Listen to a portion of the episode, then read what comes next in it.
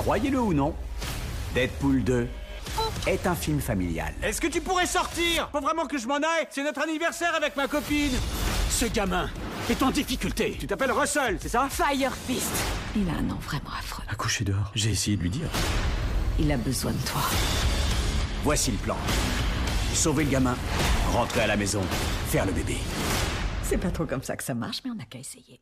À l'issue de cette émission, vous ne saurez peut-être pas comment on fait les bébés. Par contre, vous connaîtrez notre avis sur le nouveau film consacré à Wade Wilson. Bonjour à toutes et à tous, bienvenue dans ce nouveau Comics Office Watching, cette fois-ci consacré à Deadpool 2. Le mercenaire à la grande gueule est de retour. Et pour chroniquer cette sortie euh, tant attendue par de nombreuses personnes, j'avais besoin d'une grande gueule, de la grande gueule du site. Je veux bien sûr parler de Jonath. Salut à tous. Alors Jonath, comment vas-tu? Ouais, ça va, ça va. Ah, tant mieux. Alors, tu es prêt pour chroniquer dans la joie et la bonne humeur cette euh, charmante comédie euh, que fut Deadpool 2 Ouais, il y a des choses à dire, c'est intéressant. Ouais, je suis assez d'accord avec toi. Il y a, y, a y a même plus de choses à dire que ce que je pensais. En allant au ciné, euh, je me disais, bon, est-ce qu'ils vont juste nous faire du réchauffé du 1 ou pas? Finalement, c'est quand même très proche du 1. Mais il y a des choses, euh, ouais, des choses intéressantes à dire. Alors, globalement, tu en as pensé quoi? Bah, c'est. euh, faut le prendre pour ce que c'est, quoi. Euh, évidemment, euh, faut pas, euh, faut pas trop chercher à être tatillon euh, sur euh, les points de continuité, sur le scénario. c'est vraiment la, la grande rigolade. Bon, et honnêtement, on passe quand même relativement un bon moment, quoi. Bon, c'est sûr que ça va pas, le scénario va pas chercher très loin, hein, on va pas se mentir, mais c'est, c'est là pour euh, clairement débrancher le cerveau. Donc euh, bon, c'est pas, j'ai pas, pas d'attente euh, excessive quoi là-dessus. Donc globalement, bon, c'est, c'est bien sans plus, quoi. Mais voilà, c'est agréable. Ah, tu dis c'est là pour débrancher le cerveau, ouais, mais ça prend pas les gens pour des cons non plus. C'est ça ce que j'apprécie. C'est euh, parfois pipi caca, mais c'est pas je, je sens c'est pas je me sens pas insulté non plus comme on peut l'être avec certains films vraiment très très neuneux. Bah, moi, je me sens plus insulté sur, euh, sur des films de, de, de plus grande envergure, quoi, tu vois. Euh, Ah oui oui, Deadpool a pour un personnage justement qui brise continuellement le quatrième mur, on sent que le film dans sa globalité a conscience de ce qu'il est. Il essaie pas non plus de nous proposer plus que ce qu'il peut nous proposer. Si je suis très clair. Alors, euh, donc voilà, pour toi, c'est positif finalement. Et tu l'as préféré ou tu l'as au premier ou t'as préféré le premier? Euh, je pense quand même que j'ai euh, parce que le premier était pas était pas extra non plus. Je, je pense que j'ai quand même préféré le premier pour la pour la découverte, Euh, pour un peu le, le, le, je vais pas dire la bouffée d'air frais, mais le changement que c'était par rapport à tous les films de super-héros qu'on pouvait avoir jusqu'à présent. Un peu euh, ce, ce, côté euh, irrévérencieux et, et surtout, enfin voilà, une autre, une, alternative quoi, à ce qu'on ce proposait. Et là, c'est vrai que bon, c'est- d'un côté, c'était, euh, ils pouvaient pas, ils pouvaient pas prendre le contre-pied du premier film, hein, ils étaient ils allaient euh, surfer sur le succès. Mais voilà, du coup, bah, euh, il y a certains, il y a certains gags, certains cassages du quatrième mur qui passent moins. Et et c'est pour ça que bon, l'arrivée de Cable dans, dans le dans le dans l'univers est, est bien. Ça, ça apporte ça apporte une nouvelle touche, mais voilà, d'un autre côté, c'est pas euh, suffisamment bien exploité pour que je me dise oui, euh, celui-là est meilleur que le 1, quoi, tu vois. Ouais. Euh, sur le fond, il est peut-être il est peut-être plus maîtrisé d'un point de vue académique, mais d'un autre mais mais comme il y a plus le, le la nouveau l'effet de nouveauté, bah du coup bon c'est c'est bien sans plus quoi. Voilà. Bah, je suis d'accord avec toi, c'est plus maîtrisé que le 1. Euh, les personnages déjà sont établis, on n'a pas à nous les représenter. Et moi j'ai préféré le 2. Parce que le 1, le gros problème du 1, je trouvais que c'était vraiment les méchants. Euh, Ajax, je n'avais pas aimé du tout. Je trouvais ça un peu naze. Alors que là, les méchants, bon, il y a des problèmes, hein, il y a des choses qui vont pas. Mais globalement, la menace est déjà un peu plus intéressante, un peu plus nuancée. Et euh, il y a peut-être aussi plus de scènes. euh, Enfin, on nous met dans l'ambiance dès, la première, dès le début. Le début où on voit Deadpool qui réalise plusieurs missions. Et notamment le moment où c'est un espèce de faux plan séquence où il poursuit un type jusqu'en la cuisine. Et là, vraiment, on est, on est pris dedans. Euh, bon, alors c'est vrai que quand on y pense, dans le premier, il y avait la scène sur le pont, là, ou sur l'autoroute, euh, la, grosse fusillade qui était pas mal du tout. Je sais pas s'il y a une scène aussi bien que celle-là dans le 2. Mais globalement, j'ai préféré ce 2 parce que on, on- Bon, on nous, propose un peu la même chose. Hein. Ils n'ont pas euh, réinventé euh, l'eau tiède dans cet opus-là, mais je me suis moins emmerdé sur le dernier acte. Alors autant dans Deadpool 2, euh, dans le dernier acte, clairement, il y a plein de trucs euh, qui, qui vont pas, mais c'est moins embêtant que dans le premier où je me rappelle que je somnolais carrément à la fin. Moi, le dernier acte, là, euh, je... pour un film qui se veut toujours de, comment dire, d'ironiser sur les films de super-héros qui ont toujours, tu sais, le cahier des charges, euh, je trouve que le dernier acte, pour le coup, est justement très, euh, très cahier des charges, quoi, tu vois. Euh, j'ai même trouvé longué, quoi, le, le dernier acte sur la fin. Je je me suis, j'ai piqué du nez à la fin. hein. Bon, bah, si c'est le, si c'est la tirade de Deadpool, c'est normal, hein. C'est fait exprès d'être long et un peu embêtant. Mais même, même, tu vois, même le, le, enfin le, enfin je dirais ce qui s'est passé, ça m'a pas, euh, ça m'a pas transporté quoi. Tu vois, m'a, je, suis d'accord avec toi. hein, le dernier acte du premier, euh, du premier épisode était, euh, était pour rester poli, hein, du fait justement de ces, ces méchants, euh, ces méchants hyper caricaturaux. Hein. Alors j'ai- j'aime beaucoup Gina Carano, mais bon voilà. Euh, ça va pas chercher bien loin. Et, euh, et là, tu vois, euh, sans dire que je m'attendais à un truc énorme, bon, euh, ça, j'ai plus aimé, tu vois, pour le coup, les, les scènes, la scène dans la prison que ce qu'on a eu dans le dernier acte. Ah oui, oui, oui, j'ai bien aimé tout le passage dans la prison également.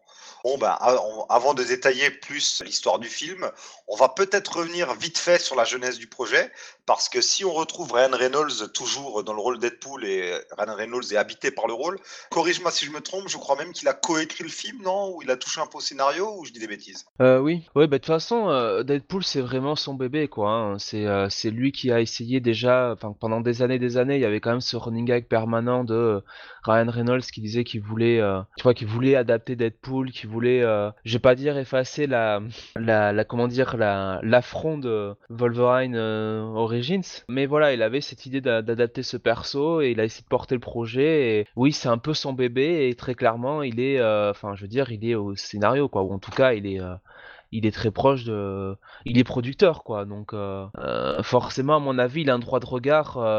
Scénariste, si tu veux, enfin, c'est, c'est, c'est, il y a deux scénaristes qui sont affiliés au film, qui sont pas Ryan Reynolds, mais clairement, je vois pas comment, comment il pourrait pas avoir son mot à dire, quoi. Ouais, puis il y a la rumeur comme quoi, alors petit retour en arrière, quand le.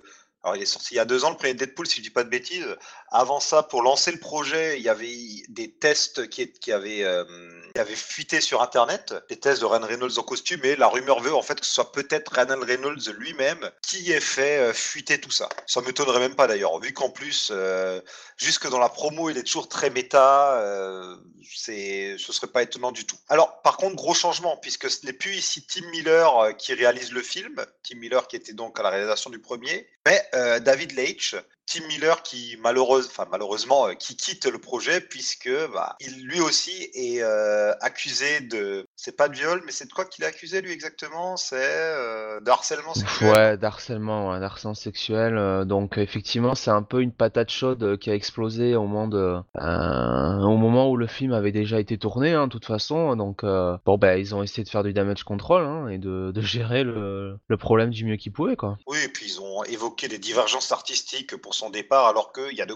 chances que ce soit surtout euh, face au scandale qui était en train d'éclater. Ah bon, on va pas non plus se lamenter hein, euh, si effectivement il, est, il a commis euh, des actes qui sont euh, pas très sympathiques, euh, bah, tant pis pour lui s'il se fait virer. Mais du coup, David Leitch, c'est pas un choix totalement déconnant parce que bah, c'est quand même l'un des co-réalisateurs du Mais John Wick. tu, tu confonds pas Tim Miller et parce que je crois pas que c'est Tim Miller hein, qui a eu les problèmes d'harcèlement. C'est pas le réalisateur. Hein. Ah, c'est pas le réalisateur? Ah mince, c'est le, c'est celui qui joue Weasel dans le film. Ah, d'accord. Oh là là. Oui, j'ai totalement, je me suis totalement trompé, désolé.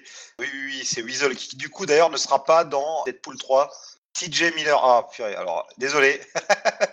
On voit que je maîtrise super bien mon sujet pour le coup. Ryan Reynolds a confirmé que bah, bah, suite aux accusations, il ne serait pas dans euh, X-Force. Voilà, il sera pas dans X-Force et il ne sera pas dans Deadpool 3 plus tard. Oui, voilà. Donc, désolé, c'est TJ Miller qui quittait. Et Tim Miller, c'est vraiment pour des divergences artistiques. Ryan Reynolds qui a bon qui a vraiment euh, porté ce, ce, ce projet, ben apparemment, enfin voilà, les désaccords qu'il y avait, c'était autour de l'acteur qui devait incarner euh, Cable. Il y avait aussi le côté euh, que Ryan Reynolds, il voulait continuer un peu sur euh, la lancée du premier film qui était, euh, tu vois, fait avec euh, des bouts de ficelle, quoi, tu vois. Enfin, c'est ce qu'on nous disait, mais c'était quand même mieux fait que la majorité des productions françaises. Hein.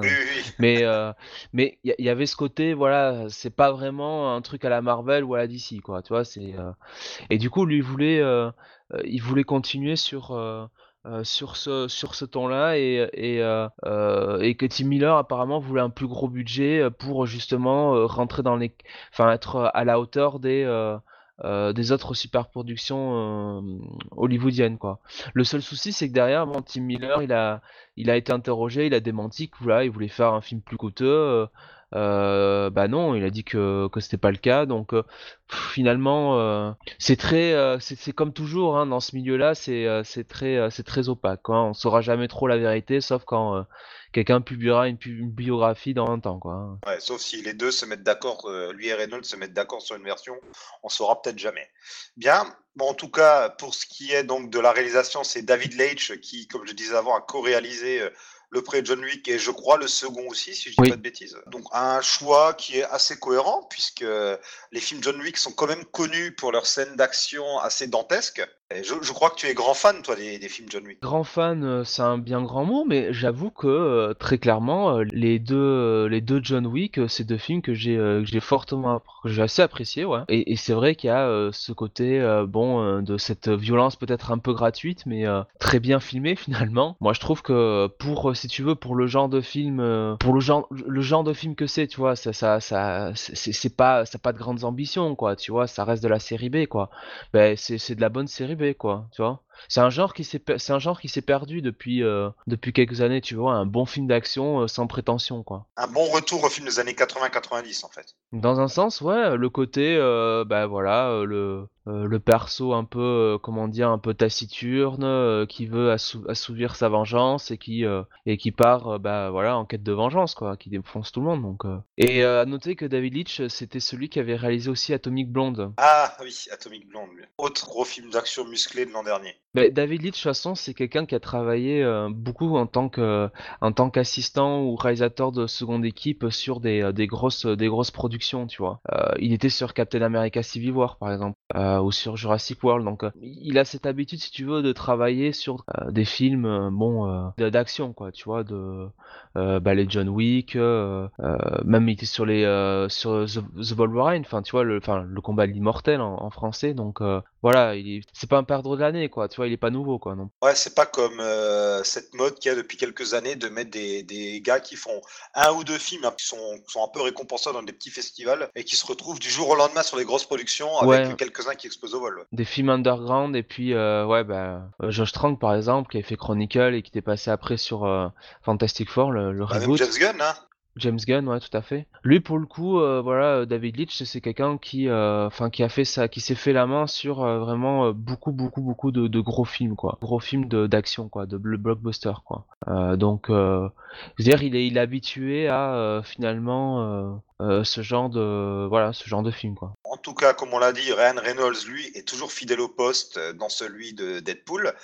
Et il hérite même d'un second rôle, on peut déjà en parler tout de suite, puisque c'est lui qui fait également la voix du fléau. Alors qu'il me semble qu'au générique, le, fléau n'est pas crédité, il y a marqué que c'est lui-même qui, l'interprète, enfin, c'est le fléau lui-même qui s'interprète au cinéma, alors qu'en fait, le personnage est entièrement réalisé en image de synthèse, et la voix, c'est Ryan Reynolds qui se fait un petit kiff et qui modifie sa voix par informatique pour qu'on ne le reconnaisse pas. Pourquoi pas, c'est assez rigolo.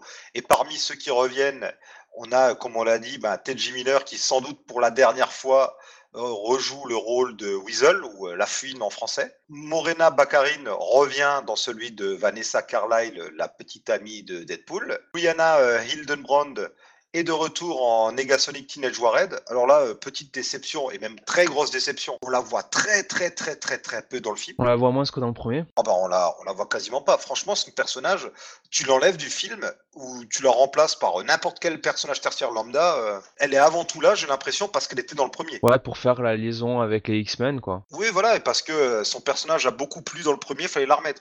Parce que clairement, elle n'a aucune utilité au scénario. C'est comme Colossus hein, qui revient et, euh, et très franchement euh, les deux en fait enfin finalement ce film c'est vraiment la transition euh, vers la X-Force quoi. On parle on parle d'un on parle on part d'un premier film qui liait un peu Deadpool à, à l'univers de, de la Fox enfin l'univers de- des X-Men et là on transitionne vers euh, des X-Men vers X-Force, quoi, finalement. Ah oui, totalement. Et euh, bon, à la limite, Colossus, bon, fallait mettre un X-Men, et vu que c'était déjà lui dans le premier, c'était logique que ce soit lui ici. Et il est, il est justifié aussi, rien que pour la bataille finale contre le Juggernaut. Alors, est-ce que c'est euh, est- est-ce que c'est justifié ou est-ce que justement il fallait trouver quelque chose à faire à Colossus, quoi Donc, euh, En même temps, Colossus contre Juggernaut, c'est un classique des comics. Parce que au départ, dans, dans les premières moutures du, du, du film, du scénario, enfin ils évoquaient plus euh, justement Black Tom Cassidy comme méchant et euh, c'est pas vraiment le même plot, Ouais. quoi, tu vois. Ouais, ouais, ça a été pas mal réécrit. Après, euh, Black Tom a, la- a la connexion avec euh, Colossus, hein, de toute façon, donc. Juggernaut, tu veux dire? Bla- oui, avec le fléau. Ouais, pardon, je me suis, je me suis mal. Pour à force, faire surtout que Colossus a été le fléau pendant quelques temps, euh, il y a quelques années dans les comics. Donc, euh, Oui. à force, on se Et il perd. avait perdu ses cheveux en plus. Double hommage à Colossus et à Charles Xavier sans doute. Alors avant de passer au nouveau personnage, on a bon Blind Hall qui fait un retour et là euh, pareil, c'est limite plus du clin d'œil. Elle sert à rien ce coup-ci, elle est vraiment là pour être là. On a droit à la blague rigolote de Deadpool qui a caché de la coke et un remède contre euh, la cécité dans son dans son dans, dans son appartement. Comme il l'avait annoncé, il l'avait dit, je crois que c'est un- par rapport au premier film où il faisait une blague là-dessus, il disait ouais, euh, si je meurs, tu trouveras jamais chez, chez toi euh, toute la coke et le remède euh, contre ta cécité. Et là, donc, on, on voit qu'effectivement, elle a caché tout ça chez elle. Et il y a qui d'autre qui revient encore On a quasiment fait le tour, je crois. Ah oui, bah, Dopinder. Bah ouais. Dopinder, le, le sympathique conducteur Ouais. de taxi. Et là, pour le coup, je trouve qu'ils le font bien évoluer, le personnage. Il est aussi là, surtout pour la blagounette, mais ça me fait rire. Le truc, c'était pas Ouais. mal. Oui, non, mais toi, t'as pas, t'as pas d'âme, t'as pas de cœur, donc euh, c'est normal. J'ai peut-être pas de cœur, j'ai quand même une âme. Hein. Vite fait. Et donc euh, voilà, bon, on, en- on en est, on a fait le tour, je pense, des personnages qui, re- qui reviennent. Et parmi les grands arrivants, ben, la câble. Le film devrait quasiment s'appeler. Enfin non, le film devrait pas s'appeler Deadpool and Cable. On n'en est pas à ce point-là, mais presque, presque. Oui, bah clairement, euh, Cable, un, un- Cable, on va dire, allez, on va dire Cable en français, a clairement une importance majeure dans le film. Il a, il a une grosse présence. Et alors, euh, faut savoir qu'il y a quand même, euh, il y a eu quand même plusieurs noms hein, au niveau du casting euh, avant qu'on on arrive sur Josh Brolin, euh, puisqu'on avait d'abord Ron Perlman, on a eu Liam Neeson, on a eu après la, la, des rumeurs avec Dolph Lundgren, Pierce Brosnan, John Hamm aussi, Gerard Butler. Et oh en putain, fait- non, pas Gérard Butler. Ouais. Et en fait, voilà, pour un film comédie, mais Non, mais moi je dis ça parce que Gérard Butler, non pas qu'il soit forcément un très mauvais acteur, mais vu que ça fait 10 ans qu'il fait que des nanars, il aurait porté la poisse au film. bon, euh, moi je l'ai vu dans des productions un peu, tu vois, euh, tu sais, pour, euh, enfin voilà, des films d'action qui se, pas- qui se prennent pas la tête, c'est il est pas, il est pas déplaisant quoi. Mais euh, par contre, il y avait un nom qui, qui était arrêté au départ pour être Cable, c'était Michael Shannon, Ah, qui était Zod dans dans Man of Steel de, de Zack Snyder. Ouais, c'est vrai qu'il a il aurait la carrure. Bon, il a peut-être trop une tête de méchant pour le coup. Ben, il a quand même. euh, Bon, après, euh, Michael Shannon, c'est surtout beaucoup un, un acteur qu'on voit dans, dans les films indépendants, hein, Tech Shelter, hein, euh, Midnight, Spe- Midnight, Special, je crois que c'était ça le film. Ouais, Midnight Special, ouais, ou ce qui est à la limite entre l'underground et le grand public, déjà Midnight Special. C'est c'est un, peu- c'est un peu un film type festival, mais vendu comme une super production. C'était un peu un Ouais. film de la transition.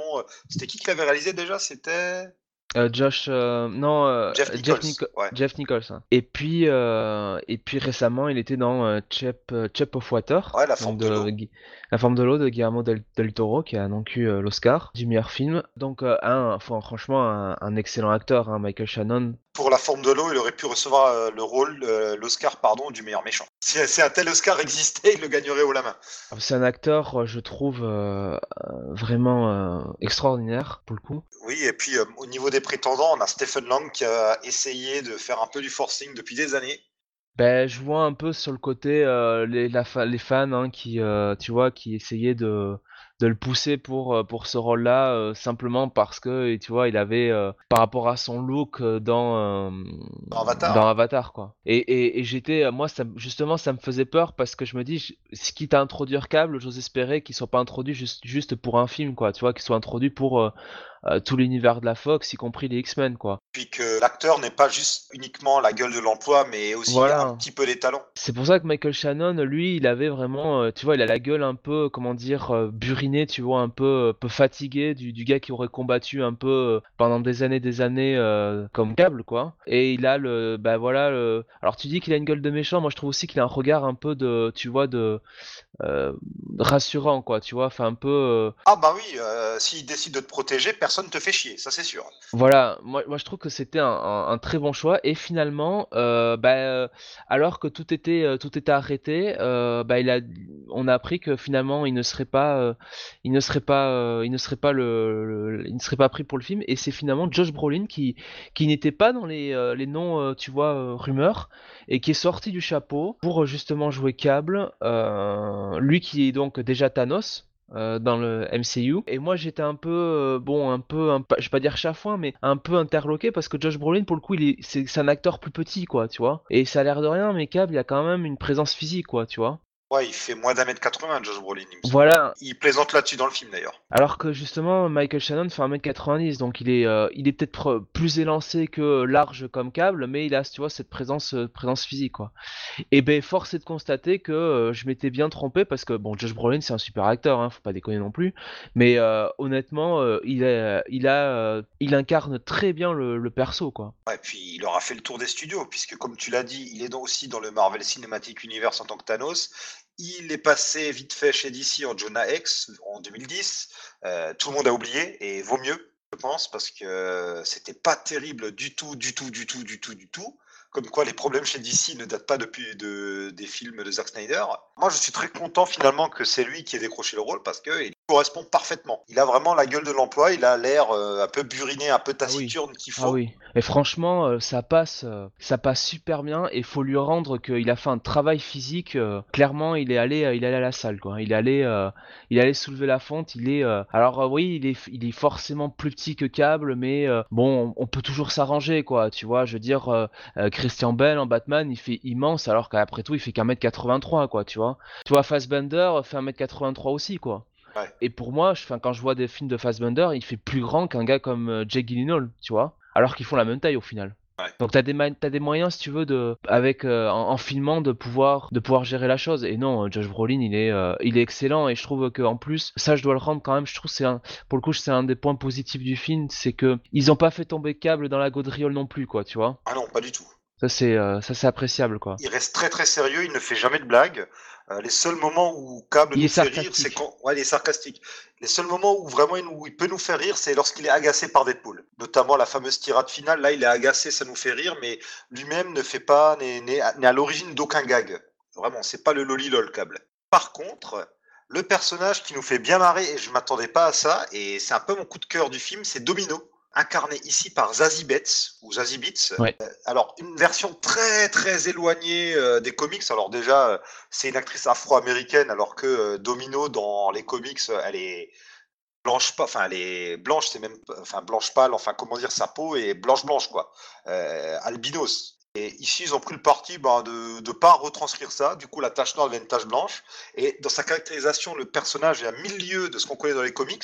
Mais c'est tellement bien fait que moi, je me suis laissé porter. La façon dont son pouvoir sur la chance est géré ici, c'est euh, super sympa, notamment euh, ce fameux moment où, juste pour lui fournir un tremplin pour sauter, elle provoque une catastrophe euh, qui doit entraîner la mort et les blessures sérieuses de pas mal de gens. C'est super, vraiment, j'étais à fond dedans. Et le personnage transpire la sympathie et la joie de vivre. On se laisse emporter avec. Le personnage vraiment est rock'n'roll et ça fait du bien au film. Entre Deadpool, le déconneur, le déconneur taré, et Cable, le mec super sérieux, ben tu as ce côté frais. Elle fait le pont entre, entre Deadpool et Cable, hein, d'une certaine Oui, voilà, manière, oui. quoi. Parce qu'elle comprend très bien l'agacement de Cable aussi, quoi. Oui, voilà. Et Deadpool reste quand même un psychopathe, même si on s'attache à lui. Il est taré, il est trop, il est agaçant et c'est un psychopathe. Alors que Domino, elle, est surtout sympathique. Bon, ça reste quand même une tueuse finalement, mais euh, elle est moins agaçante. Ah tiens, par contre, dans ceux qui reviennent, on a complètement oublié de dire que ben, Colossus est toujours incarné alors par André Tricotto et Stéphane Capicci. Je sais plus, il y en a un qui fait la voix, un qui fait le corps. Ah non, c'est André Tricoteux voilà, qui fait euh, la capture de mouvement. Ouais. Euh, Stéphane Capicci fait la voix, mais aussi le visage. Et toujours, bah alors, dans les personnages un peu plus secondaires, comme on l'a dit, il y a Black Tom Cassidy, incarné ici par Jack Casey, qui fait son arrivée. Euh, bah, Black Tom qui n'a plus rien à voir du tout avec sa version comics. hein. Ouais.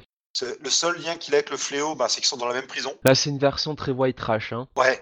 Ouais, ouais, ouais. Alors c'est très white trash et en même temps, du coup, c'est marrant parce que Deadpool fait des blagues sur lui comme s'il était black et comme si euh, les gens qui n'aimaient pas Black Tom étaient racistes. C'est assez bien senti, c'est assez bien tourné pour que ce soit pas ridicule. Et Black Tom, d'ailleurs, dont on ne connaît même pas les pouvoirs, pour le coup. Il apparaît uniquement euh, comme prisonnier avec le collier euh, qui supprime les pouvoirs et bah, malheureusement, il ne démontre pas quelles sont ses habilités ici. C'est ça. Bon, le personnage, voilà, vu qu'il meurt, on le reverra plus. Donc, donc Oui, encore un qui aurait pu, honnêtement, si c'était pas pour les blagues sur le fait qu'on se nomme Black Tom, que c'était lui ou un personnage de cinquième zone, clairement, encore une fois, on s'en fiche quoi. Bah, c'est pour ça que des fois, euh, si c'est pour euh, donner des, des, comment dire, des, euh, pour faire ça entre guillemets, est-ce qu'il y a vraiment besoin, si tu veux, de sortir Black Tom Cassidy, quoi, tu vois? Est-ce que t'as pas moyen de créer entre guillemets un méchant un peu, tu vois, enfin, un méchant lambda, quoi, juste pour faire l'office, quoi? Est-ce que t'as vraiment besoin de sacrifier Black Tom, quoi? En même temps, est-ce qu'on a vraiment besoin que Black Tom soit disponible pour la suite? Clairement, le fléau, on sait pas si on va le revoir. Ça a jamais été un perso qui m'a transporté, mais bon, on va dire en méchant secondaire, si tu veux, euh,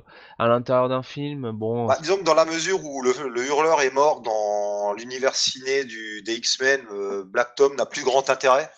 Clairement, euh, vu que ses pouvoirs à Black Tom, Ah c'est oui. tirer du laser avec sa canne ou quand on sort euh, son euh, espèce de mutation secondaire d'il y a 15 ans, là ça devient un homme plante, mais euh, bon, il y a aucun. Enfin, moi je vois, c'est pour ça que ça m'a pas dérangé qu'on le sacrifie lui, parce que clairement je, je les vois pas les- le réutiliser. Surtout que, comme on s'en doute, l'univers sera peut-être encore rebooté du côté des X-Men, Oui. euh, donc c'est pas une grande perte. Bah, c'est vrai que de toute façon, même euh, en revenant sur l'idée de départ, euh, en faire le méchant principal, euh, c'est assez, assez étonnant, quoi. Ouais, ouais, ouais. Et enfin, autre personnage qui apparaît ici, c'est Yukio, incarné par Shiori Kutsuna, la petite amie de euh, Sonic Teenage Warhead. Et limite, les blagues, enfin, la petite relation rigolote qui se tisse entre Yukio et Deadpool, c'est limite euh, la seule chose qui justifie que euh, Negasonic Teenage Warhead soit là. Mais je trouvais ça sympa de voir aussi que bon, on avait une relation entre deux jeunes filles et c'est pas plus appuyé que ça. Voilà, elle a une petite copine, bah, c'est sa copine, et on n'en fait pas des caisses, et pourquoi pas, c'est euh, voilà. Alors ensuite, bon, on a encore d'autres personnages qui apparaissent, on a des caméos, on a aussi euh, les membres d'X-Force, mais je te propose que eux, on revienne plutôt sur eux lorsqu'on abordera le scénario plus en détail et qu'on arrivera au point X-Force. Juste à noter que dans les idées de départ, euh, ils avaient évoqué aussi de faire apparaître euh, euh, Mister, euh. Mister, euh, Mister X. Mister X, voilà. Ah oui, oui, tu as raison. Ouais, il y avait des rumeurs comme quoi Mister X serait peut-être euh, le méchant du film. Ouais, pourquoi pas. Avec son look, me balade torse nu, mais avec des lunettes de soleil, et je me prends pour le meilleur. Il s'intègre bien à l'univers de Deadpool. D'ailleurs, je crois qu'ils se sont affrontés. Il y avait eu un one shot ou une histoire. Enfin, dans les comics, ils ont un petit passif commun. C'est vrai qu'il n'aurait pas dérangé dans le décor de ce film-là. Clairement, ou à la prison, à la place de Black Tom à la prison, par exemple. Ça aurait Oui. pu. euh, c'est vrai qu'à ce moment-là, ouais, il a limite un look white trash un peu. euh, du moins, il est frimeur, Mister X, donc pourquoi pas. Alors, le film, comme je disais avant, s'ouvre sur Deadpool qui fait des missions. Alors, j'ai adoré euh, les scènes de départ où on voit Deadpool qui nous explique qu'il tue des méchants, mais uniquement des méchants. hein. C'est un mercenaire euh, qui a quelque part un petit peu de valeur. Et euh, bah, à force de tuer des méchants, il est en retard pour. euh, c'est quoi C'est la Saint-Valentin ou leur anniversaire avec Vanessa Je sais plus. Enfin, on- il, il- il nous dit ça, mais on sait jamais qui est son employeur, parce que si l'employeur est un méchant, Ouais, c'est. De ce côté-là, il reste très vague. De manière générale, il y a plein de choses comme ça qui restent très vagues. hein. de toute façon, on a bien compris où on débarquait, donc. euh, Oui, voilà. Puis Deadpool, euh, tout le monde connaît son adresse. Il rentre chez lui en costume, le costume est taché de sang, il a les armes apparentes, mais il, il marche dans la rue comme ça, il rentre chez lui, ça ne dérange personne. En taxi? Oui, il y a Dopinder, son taxi euh, privilégié. Ce qui est fort, c'est qu'il arrive à semer tout le monde en taxi. Ça, c'est. Oui, ça aussi. Mais euh, du coup, voilà, on a bien compris que euh, ce monde est complètement loufoque. Clairement, il y, y a des choses qui dépassent la seule folie de Deadpool, si tu vois ce que je veux dire. Oui. La folie de Deadpool n'excuse pas tout, et puis on comprend très bien, il y a qu'à voir des personnages bah, comme Dopinder ou Weasel, ou même Blind Hall. On comprend que tout le monde est un petit peu taré, c'est un peu, c'est presque le monde des Looney Tunes par moment. Bah, c'est un pacte que le film passe avec euh, le spectateur finalement, hein, accepter tout. Puis vu que le film, vu que finalement tout ce qui est loufoque, ce sont toujours des scènes où Deadpool est là, est-ce qu'au final ce sont peut-être pas des scènes qu'on voit à travers les yeux de Deadpool lui-même Oui. Quand tu regardes, quand il y a seulement Cable qui apparaît, c'est toujours très sérieux, tu vois. Hormis peut-être les rednecks. Ouais. Quoique, ouais, quoique les rednecks, c'est très très con aussi. Et donc là, ils font un truc très très couillu que, à ma connaissance, on n'a pas vu venir du tout dans les bandes annonces. Je les ai à peu près toutes vues. C'est que dès le début, ils butent Vanessa. Là, clairement, euh, j'y ai pas cru sur le coup. Je me dis quoi? Et je trouvais ça couillu et pas mal parce que je me dis, ah oui, super. On va pas avoir la petite amie dans les pattes comme dans le premier film de Deadpool qui finalement était euh, un film de super-héros centré autour d'une love story. Là, ça reste un love story vu que son but c'est quand même de se venger de ses ennemis qui ont tué sa copine. C'était pas mal, même si bon, c'est dommage encore une fois un personnage féminin assez charismatique qui sert juste à se faire buter pour donner une motivation au héros. On en revient encore à ça, ça peut être un peu gonflant, mais ça permettait un peu de libérer Deadpool du fait de devoir d'avoir une petite copine à côté qui il faut bien faire faire quelque chose euh, d'un point de vue scénaristique. Non, non, non, non, mais de toute façon, euh, je pense qu'il ne savait pas trop quoi faire non plus de, de Morena Baccarin, enfin en tout cas de son du perso de, Vanessa, et que bon ben ils ont travaillé autour de cette quête de, de pater- paternité de Deadpool, euh, matinée de, vengeance euh, de sa mort, euh, voilà, pour démarrer l'intrigue quoi. Puisque finalement on, tourne sur euh, c'est cette euh, mini vengeance qui va entraîner la suite de l'histoire quoi. Tu vois, finalement on se détourne très vite de ce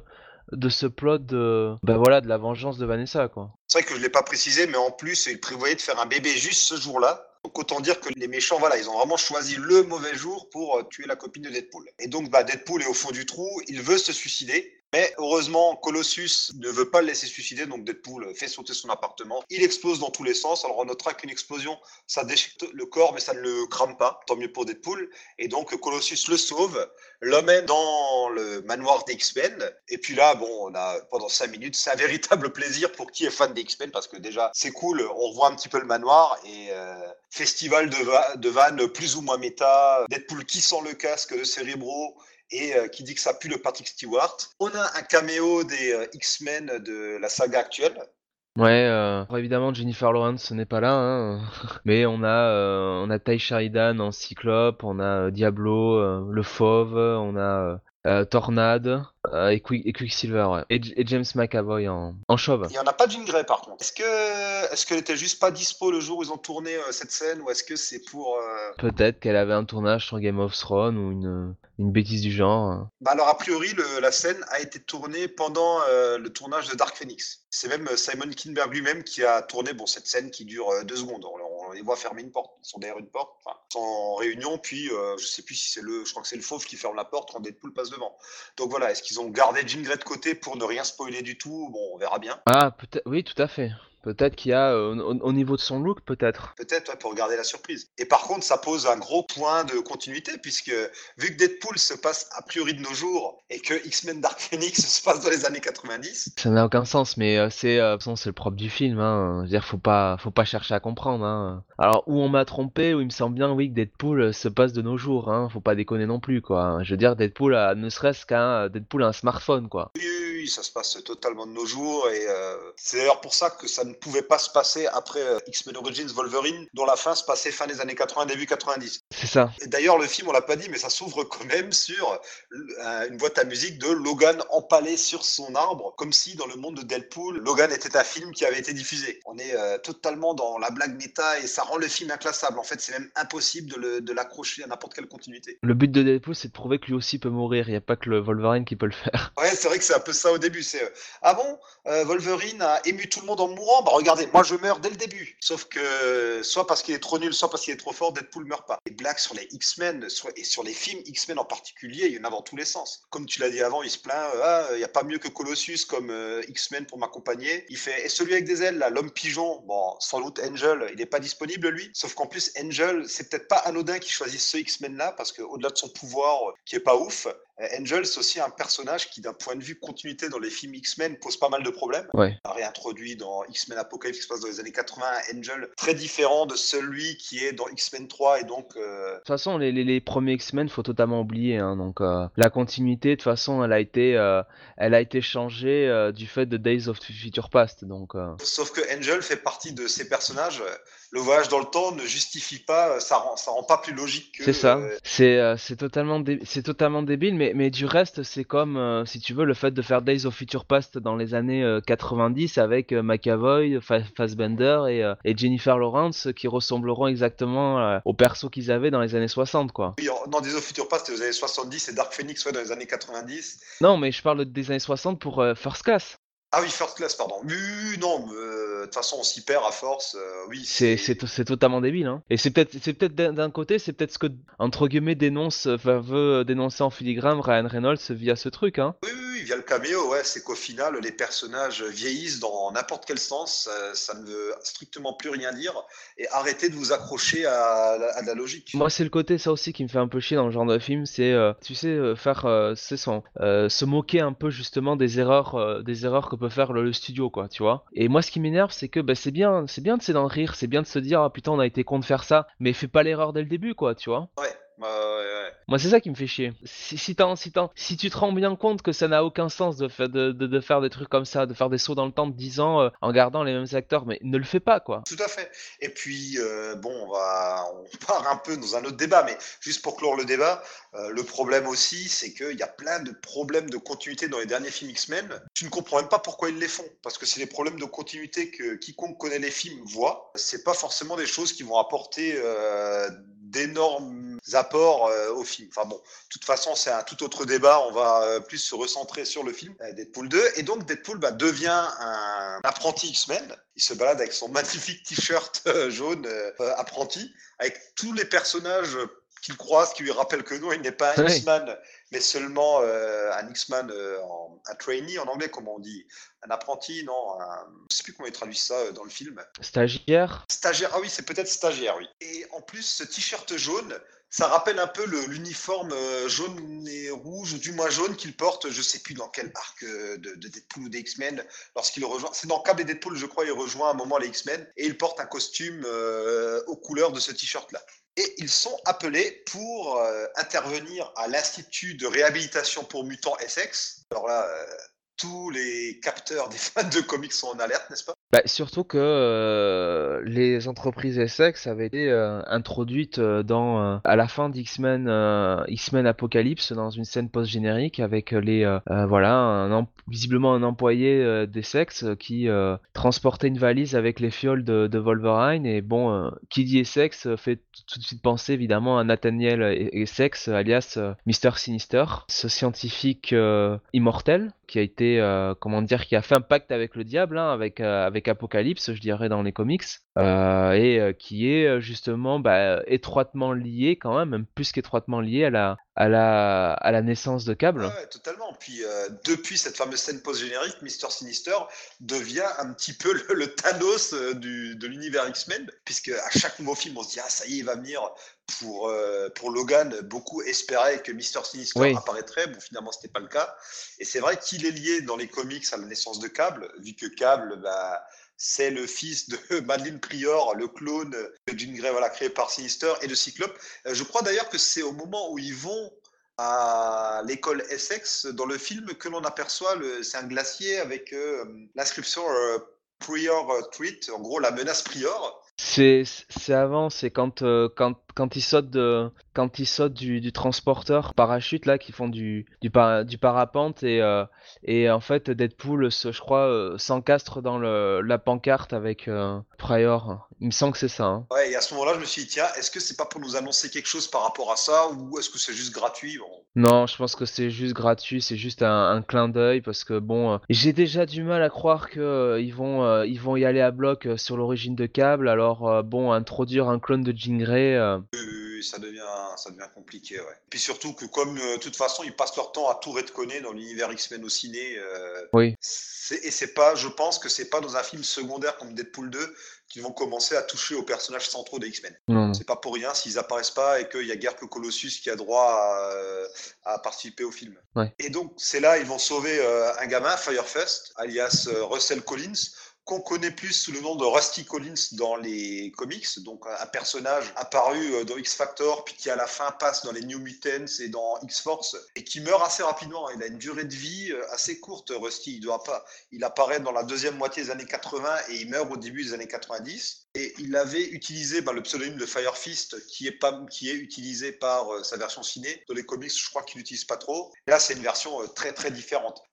Dans les comics, c'est un, un grand blond. Là, c'est un petit, euh, c'est un petit assez euh, bedonnant. Et latino, je crois. J'ai peur de dire une connerie. Il a l'air d'avoir ouais, des origines un peu un, un peu latines quoi. Enfin son, il me semble. Enfin En tout cas, on est très loin du grand blond euh, qu'on connaît dans les comics. Les seuls points communs bah, sont euh, des pouvoirs liés au feu et un tempérament assez colérique. Il a peut-être un peu de mal à gérer sa colère là. euh. Un petit peu là, il y a de l'anger management à faire là. hein. Ah oui, oui, là c'est en fait en gros ils ont pris le, le Rusty des Collins, des, le Rusty des Collins, ça y est je m'embrouille, le Rusty Collins euh, des comics et ils l'ont poussé tous les curseurs à 11. Oui. Et bon, bah, Deadpool veut le sauver, puis euh, découvre qu'en fait, bah, dans cet institut de réhabilitation pour les mutants, on traite peut-être pas si bien que ça euh, les patients, ou tout du moins les jeunes qui sont euh, recueillis, puisque c'est un orphelinat, euh, façon, c'est un peu l'Institut Xavier, mais euh, inversé. Et les choses dérapent et donc bah, Deadpool se retrouve enfermé en prison avec le petit Rusty. On remarque quand même que les X-Men ont l'air de bosser avec les autorités, ce qui est une bonne chose. Sauf que bah, ils acceptent aussi facilement que les autorités foutent des mutants dans une prison euh, un peu pêle-mêle, enfin euh, dans des conditions Oui. qui euh, ne respectent pas tout à fait les chartes des droits de l'homme. Ça leur donne pas vraiment le beau rôle, hein, parce que c'est un peu, on récupère les gosses, mais on, on les parque, et puis l'intérêt des X-Men pour ces gosses s'arrête quand la porte se ferme. hein. Et, et, et, et- moi, je t'avoue, bon, après, hein, c'est un film Deadpool, alors faut pas chercher à comprendre encore une fois, mais je trouve que c'est très très bizarre que les, euh, les X-Men, justement, euh, qui sont euh, censés véhiculer, tu vois, le message de paix, le message d'ouverture et de, et comment dire, de refuge pour les mutants, les mutants enfin pas déshérités, mais brim- brimés et, qui et qui sont persécutés.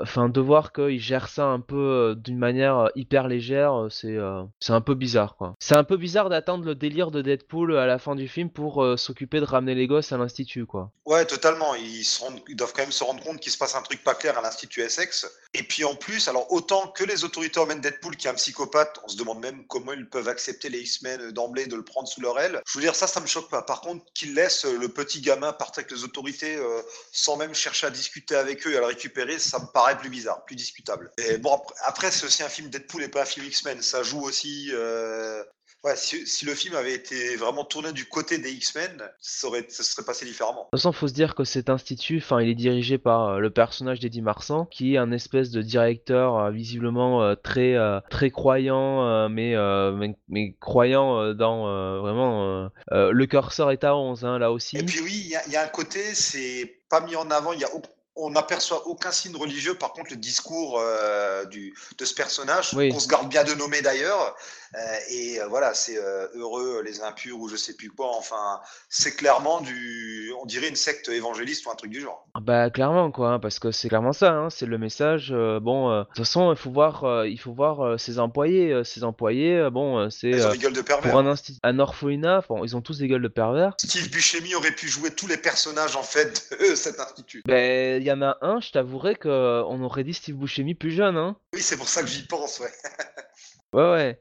Et, et c'est vrai que bon, euh, ils sont tous habillés de blanc, donc euh, évidemment, ça fait quand même penser à des gens qui travaillent dans un asile déjà. hein. Et, euh, et, euh, et il me semble pas avoir vu des personnes de couleur ou d'ethnie différentes euh, qui travaillent dans cet institut. Donc Et, et vu l'ambiance, c'est pas, c'est pas anodin, je pense. non. Et puis il y a ce côté de, l'orphelinat qui est très Et aucune femme aussi. comment. Il y a aucune femme et il est très euh, très austère quoi tu vois on, on- on pourrait tout à fait l'envisager euh, dans les années 60 euh, 50 quoi tu vois ouais, ouais. avec les vieux lits euh, enfin les vieux les vieux les vieilles euh, les vieilles chaises d'instruments de torture euh, enfin c'est euh, Ouais. parce que euh, Rusty est, muti- est mutilé hein il a enfin on voit qu'il y a la voit qu'il y a des cicatrices donc euh, euh, très très clairement voilà c'est euh, c'est c'est bizarre que les X-Men bon laissent faire tout ça quoi Si après ce film, il ne s'intéresse pas au cas de cet institut, on comprend pas. Et alors, justement, le personnage, comme je le disais, ben, on nous donne pas son nom. Au début, je me suis dit, ah, si ça se trouve, c'est Mister Sinister, euh, qui, euh, ils ont inclus ses pouvoirs polymorphiques dans le film, et c'est lui. Bon, c'est pas lui, mais euh, ça m'étonnerait pas qu'on découvre par la suite qu'en fait, cet institut, c'est une couverture de Sinister pour pouvoir tester euh, tout ce qu'il veut sur Oui. les jeunes mutants. Et il emploie, il emploie comme couverture des fanatiques qui, veut, eux, veulent éradiquer les mutants, alors que lui, il veut peut-être juste les, euh, les utiliser, ouais, tester. les utiliser comme cobayes. Et on peut apercevoir un poster, je sais pas si tu l'as vu. Alors, moi, j'avoue que, j'avoue que je l'ai pas vu, ça. Je l'ai vu sur Internet. Il y a un poster, euh, le M-Day est proche. Euh, il me semble l'avoir l'avoir entreaperçu, ouais. Moi, je l'ai pas vu, donc voilà, dans, dans les comics, le M-Day, ben, c'est le jour où la sorcière rouge a pété les plombs et a privé tous les mutants de leur pouvoir. Là, vu qu'on est chez des fanatiques, on peut penser que le M-Day, c'est soit ben, leur version à eux du M-Day, c'est-à-dire ils auront un remède contre les mutants, soit au contraire, euh, le jour des mutants, les, les mutants euh, sont proches de nous éradiquer, il faut qu'on se batte contre eux. Et donc, ça rajoute à cette ambiance euh, assez pesante et même apocalyptique euh, qui peut régner euh, dans cette orphelinat, asile, laboratoire. C'est le genre d'orphelinat que je verrais tout à fait dans des séries type Banshee, tu vois. Ouais. C'est dans une petite ville américaine comme ça, avec euh, la, la petite, euh, la petite communauté très, euh, très radicale. C'est tout à fait cet esprit-là de cette Amérique, cette Amérique, hein, c'est une partie de l'Amérique qui est comme ça. Et je trouve que quelque part, si c'est vraiment l'idée, c'est en faire un espèce, tu vois, de, de centre déguisé pour les expériences de de, de Sinistre à, l'image de- des, orphe- des orphelinats qu'il avait hein, euh, euh, dans les comics. Il me semble bien qu'il avait. euh, Il bossait tout du moins dans un orphelinat, vu que c'est là où il a pu euh, rencontrer Cyclope. Voilà. Et euh, bah, c'est c'est malin parce que d'un côté, euh, c'est euh, quel meilleur moyen, quelle, quelle meilleure couverture, quoi, tu vois, pour Ça lui. renvoie aux comics, soit et puis même, tu avais la première origine de Sinister qui devait à la base être un enfant. euh, Enfin bon, Oui, c'est. un enfant de cet orphelinat, enfin, c'était. Et un- Gambit était une projection de lui-même, en fait. Il y a, clairement, tu avais imaginé un truc un peu tordu, mais pas inintéressant pour autant. Ouais, bon, on verra. Je- moi, je pense que euh, le film X-Force pourra peut-être revenir du côté de cet institut. Tout du moins ne laissera sans doute pas euh, Essex euh, tranquille, puisque c'est pas anodin si euh, c'est ce nom-là qui est utilisé ici. Non. Après, encore une fois, ça reste Deadpool, ça reste un univers à part où, euh, voilà, euh, je veux dire, on a des blagues sur Green Lantern euh, dans le film, mais euh, ou en tout cas sur les films d'essai, hein, on- euh, les films d'essai, notamment Batman v Superman. Vu que Deadpool, une de ses excuses au début, c'est quand même désolé, je suis en retard. Il y avait un autre super-héros dans la mer qui s'appelle Martha qui m'a fait chier ou un truc comme ça. Ouais, c'est un peu facile, je trouve, parce que c'est euh, c'est quand même euh, détourner un peu le, enfin, Batman v Superman, enfin, où c'était pas vraiment ça qu'il voulait dire, mais enfin bon, on va pas revenir dessus. Mais voilà, enfin, c'est vrai qu'on peut se dire aussi que, enfin, appeler l'Institut Essex dans l'univers de Deadpool, ça peut être, ça peut être aussi pour la gaudriole, ça peut être aussi pour la blague. Mais euh, bon, comme, euh, comme les, comme Essex euh, en tant que compagnie, si je puis dire, a déjà été introduite dans X-Men Apocalypse, dans les scènes post-credits. Bon, on peut se dire que c'est pas c'est pas anodin non plus quoi. Surtout quand ça implique l'intervention d'X-Force de câbles. Et puis, tiens, encore avant de quitter l'orphelinat, je sais plus si c'est à ce moment-là ou si c'est à la fin lorsqu'ils y retournent, mais il y a un petit garçon qui mange des céréales. Et est-ce que tu sais avec quelle série télé liée aux X-Men euh, ce garçon peut être vu? Légion, c'est l'acteur qui joue le euh, David Heller, donc euh, Légion jeune, donc dans la première la première saison, quand on a ces scènes un peu avec sa sœur. Et là encore, encore une fois, on peut se dire, ouais, est-ce que c'est un total hasard qu'ils aient choisi ce gamin? Est-ce que c'est juste un clin d'œil pour la blague?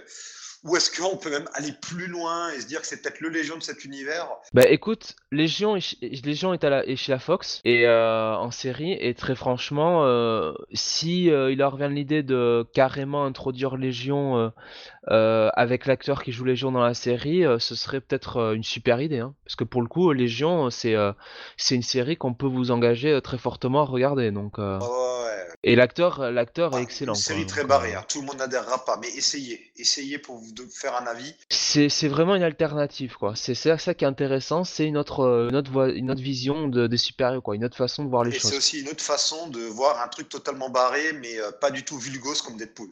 C'est une autre approche du euh, totalement frappanague. Et donc, alors, ce cher Deadpool et Firefest se retrouvent en prison, et Deadpool Oui. ben, perd ses pouvoirs, puisqu'on leur met autour du cou des colliers, les fameux colliers qui suppriment les pouvoirs qu'on a pu voir moult, moult fois dans les comics. Et du coup, bah, retour du cancer de ce brave Wade. On rappelle que euh, est atteint d'une maladie et que l'expérience qui lui a donné ses pouvoirs était censée le guérir de cette maladie. Et euh, Firefist essaie de faire euh, copain-copain avec Wade, sauf que Wade le repousse euh, très lourdement. On a droit, à des bla- on a droit aussi à des blagues sur le monde carcéral, hein, notamment euh, sur les endroits sombres où on peut cacher des choses. Ouais. Et aussi euh, le côté bon euh, quand t'es en prison, faut que tu trouves euh, euh, faut, faut que tu te trouves euh, un euh, comment t'appelles ça un, euh, un gros euh, enfin un gros bonnet pour te protéger quoi. Oui, tu as besoin de, t'as besoin de t'allier avec un gang. Et euh, c'est ce qu'ils vont essayer de faire, bon, avec un succès euh, assez relatif. Ouais, tout ce qu'il arrive à faire finalement, c'est euh, ben, repousser l'amitié de Fire Fist. Alors au début, moi je pensais que c'était, euh, il, il le faisait de manière un peu euh, pour le protéger entre guillemets par, par dans la prison pour euh, pas que on s'en prenne à qu'on s'en prenne à Rusty. Mais bon, non, au final, c'était Deadpool qui était vraiment Et sérieux en même quoi. temps, Deadpool a envie de mourir, puisqu'il veut quand même retourner voir Vanessa. Alors quand même sur le coup, sur le coup, sur le coup du cancer, moi. Ses pouvoirs sont censés le guérir. Alors, je- ça me paraît bizarre que perdant les pouvoirs, et, tu vois, il redevienne Oui, oui, oui, cancéreux, quoi. En fait, dans les pouvoirs de Deadpool, euh, les pouvoirs de Deadpool ne suppriment pas son cancer, mais le l'endorment, quoi, l'amenuisent. En fait, c'est euh, c'est comme une armure, quoi. Il enlève l'armure euh, et, euh, et ben il est il est comme sans armure. Mais enfin, c'est bizarre, quoi. Je veux dire, en, en théorie, c'est censé euh, c'est censé le guérir de ce, de cette maladie, Ça, quoi. Tu ça, il y, a- il y a des problèmes par rapport à ça même dans les comics. hein. C'est pas très cohérent, mais bon, on l'accepte encore une fois. Bon, mais après, on l'accepte, c'est Deadpool. De toute façon, c'est aussi pour la blague de le retrouver un peu euh, cancéreux, euh, très faible. Et, et puis ça rajoute des ça rajoute des enjeux aussi parce que lorsqu'il perd son pouvoir, bah, la mort rôde autour de lui à ce moment-là. Donc euh, et puis on l'a pas dit, mais lorsqu'il est mort, euh, il- Oui, parce qu'il est quand même il est quand même invincible, hein. ouais, totalement. Et puis on l'a pas dit, mais lorsqu'il est mort, il a aussi vu Vanessa dans l'au-delà qui lui a dit non, euh, c'est trop tôt, les enfants sont la clé, blablabla. Bla, bla, bla. Oui, c'est ça qui lui donne. euh, Ouais, mais ça c'est après. Ça c'est après euh, quand il y a après quand il tombe dans le dans le lac euh, le lac gelé là. Ah oui, oui, bah voilà, tel câble, je voyage dans le temps, là, je sais plus qu'est-ce qui vient quand. D'ailleurs, à ce moment-là du film, est-ce que câble est déjà apparu? Je ne sais plus. Bah il y a la scène avec euh, Black Tom euh, qui vient un peu euh, harceler, enfin un peu faire du bullying sur euh, sur euh, sur Rusty et sur sur Deadpool. Donc c'est c'est le message anti-bully hein, du film. On s'attaque aux on s'attaque aux personnes malades comme Deadpool et et, euh, et euh, aux personnes un peu un peu fortes comme Rusty. Bah, finalement, euh, Deadpool, c'est un peu 13 Reasons Why en moins glauque avec plus de gunfight. Oui, c'est ça. Euh, en plus dynamique hein, que la saison 2.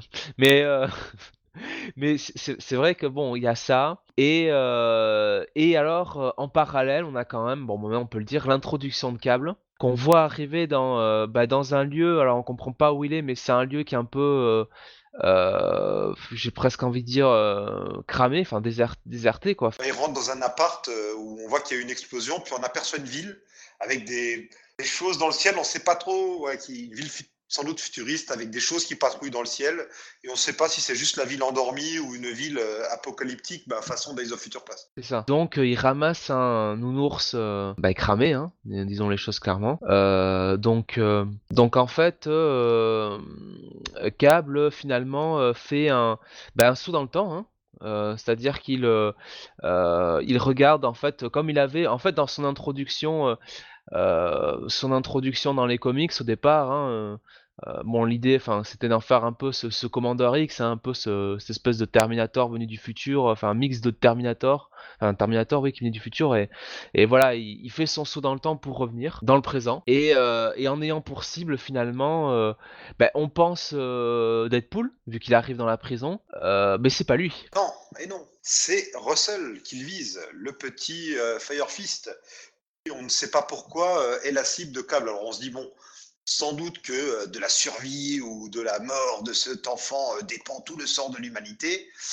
On va voir que c'est pas tout à fait ça et c'est même un peu décevant finalement euh, les vraies raisons. oui Ben, du coup, câble. Alors déjà, euh, petite anecdote, sais-tu qui sont, qui interprètent les deux rednecks que rencontre câble en arrivant dans le passé?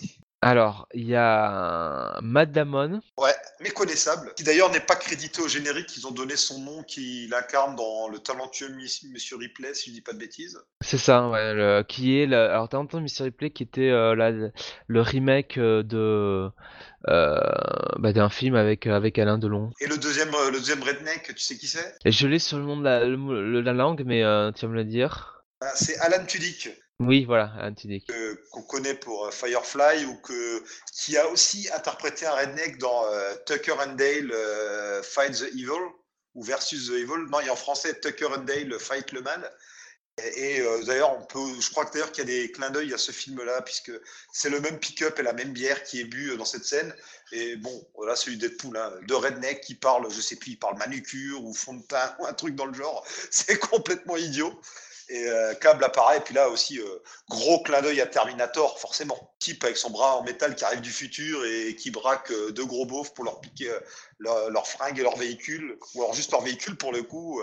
c'est là plus gros tumeur, quoi, comme clin d'œil. Et donc, Cable va attaquer le convoi qui emmène les prisonniers dans une nouvelle prison. C'est à ce moment-là donc que euh, Deadpool va recouvrer la liberté.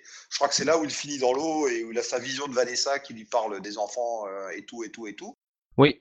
Alors au, passage, euh, juste pour, pour préciser, plein le film s'appelait Plein Soleil avec un Dolan et c'est évidemment l'adaptation du roman de Monsieur Ripley. Hein. D'accord. Merci pour cette précision euh, forte pointue. Ouais, euh. non, parce que quand je dis des, comme je disais une connerie juste avant, autant que, je la, je la règle de suite, quoi. Ça évitera un petit commentaire. Euh, un petit commentaire euh, dans l'article du, du, site, quoi. Oui, bah, on, est rigoureux chez nous. Hein. Puis oui, on le rappelle, hein, n'hésitez pas. Hein, si vous notez euh, voilà, grosses si, si, on dit des bêtises, euh, faut, faut, nous si dire. Jonath ou moi-même ou, surtout Jonath disons de grosses conneries, n'hésitez pas à venir nous insulter. Ça fait toujours plaisir, surtout pour une thématique comme Deadpool 2.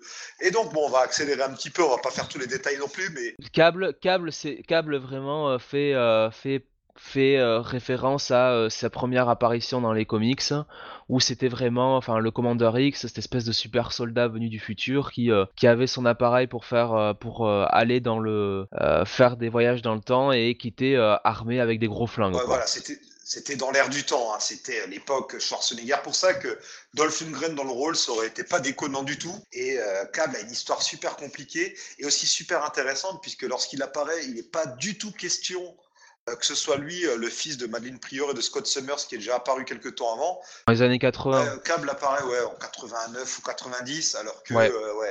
sur l'île de Muir. Sur l'île de Muir, ouais. Et, et donc, comme je le disais, il a une histoire intéressante parce qu'on a, on a fait des retcons, comme on dit, de la continuité rétroactive un nombre incalculable de fois sur lui. C'est même limite un cas d'école. Je pense qu'il doit être étudié dans les écoles de comic books.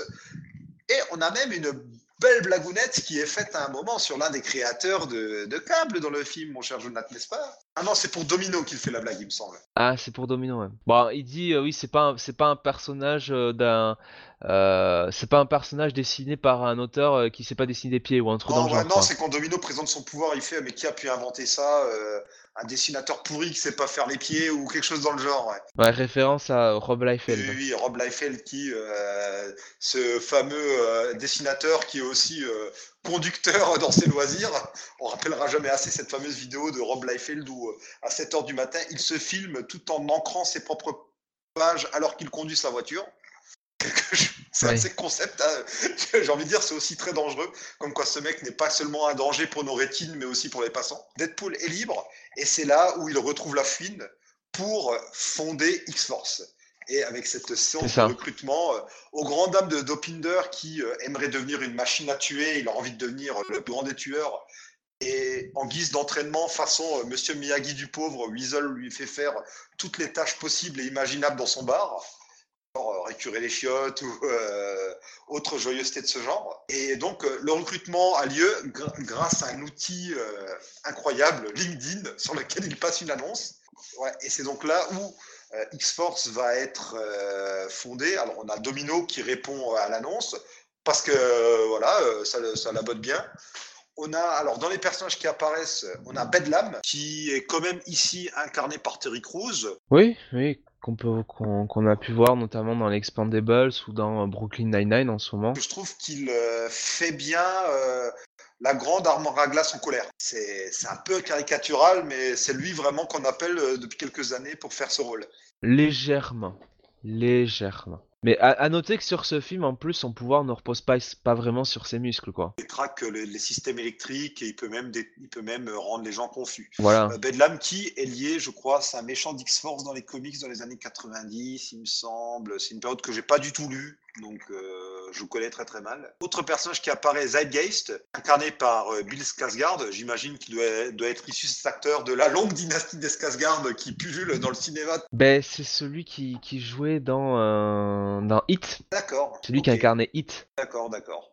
Et donc, il, a, il incarne Zeitgeist, alors un personnage que vous connaissez peut-être pas, qui est apparu dans X-Force, mais dans X-Force version Peter Milligan et Michael Reed. Euh, il fait partie de cette mouture d'X-Force euh, dont tous les membres, dont lui, meurent dans X-Force euh, de mémoire 116, qui est le relaunch de la série où X-Force devient une espèce de, de télé-réalité d'équipe sponsorisée dont les membres meurent régulièrement.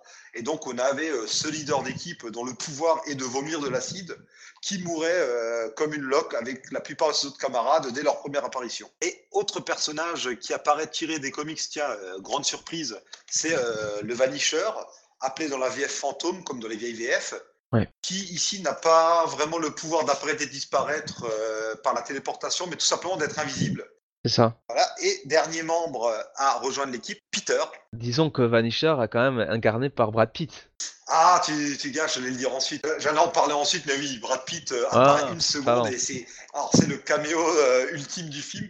Alors sur le coup, lorsqu'il apparaît d'ailleurs, euh, j'ai bugué. Je me suis dit tiens, euh, mais c'est, c'est, sa tête me dit quelque chose.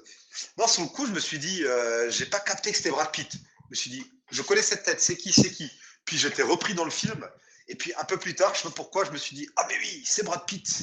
Et dernier membre à apparaître, qui est un personnage créé spécialement pour le film, Peter, dont on ne connaît pas le nom de famille, c'est juste que son, la première lettre de son de famille est W, incarné par euh, Rob Delaney, qui est un sympathique personnage euh, qui n'a absolument aucun pouvoir. C'est quelqu'un d'un peu ventripotent et moustachu, euh, qui a répondu à l'annonce parce que oh, bon, il trouvait ça sympa. Aux grandes dames de Dopinder, euh, qui voit que Bah, il est là surtout pour le running gag avec Dopinder qui veut intégrer la X-Force, quoi. Enfin, l'équipe de l'équipe de Deadpool qui veut être son assistant. Ah bah oui, c'est ça, ouais. Alors que euh, ce Peter qui, qui est un peu tout pourri, il est embauché euh, au bout de 5 secondes parce que Deadpool le trouve sympathique. Oh là là, il faut vraiment que je me corrige. J'ai oublié bah, le perso le plus proche d'X-Force dans toute cette brochette, Shatterstar, inter- interprété ici par Lewis Stan, et une version euh, gros connard de Shatterstar en fait. Il se présente bah, comme dans les comics comme un, un extra Une, une, une perso, une version de Shatter, une version, euh, euh, comment dire, fidèle de Shatterstar. Hein. bah, bah, un peu proche de l'interprétation qu'ont fait Peter David dans X Factor, quand même. On lorgne un peu vers ça, même si euh, là, donc il se présente comme un extraterrestre du Mojo World. J'étais euh, même étonné qu'on garde cette origine. Mais en même temps, c'est Deadpool, ça choque personne qui est quelqu'un qui se prétend être extraterrestre. Et en gros, il se présente comme, bah, c'est comme un humain, mais en mieux. Oui, Il fait tout comme tout le monde, mais en mieux. Je suis meilleur que vous. c'est ça. Avec un grand, il nous annonce ça avec un grand sourire. Donc, autant dire qu'il passe pour un gros connard d'emblée, mais il se fait embaucher quand même.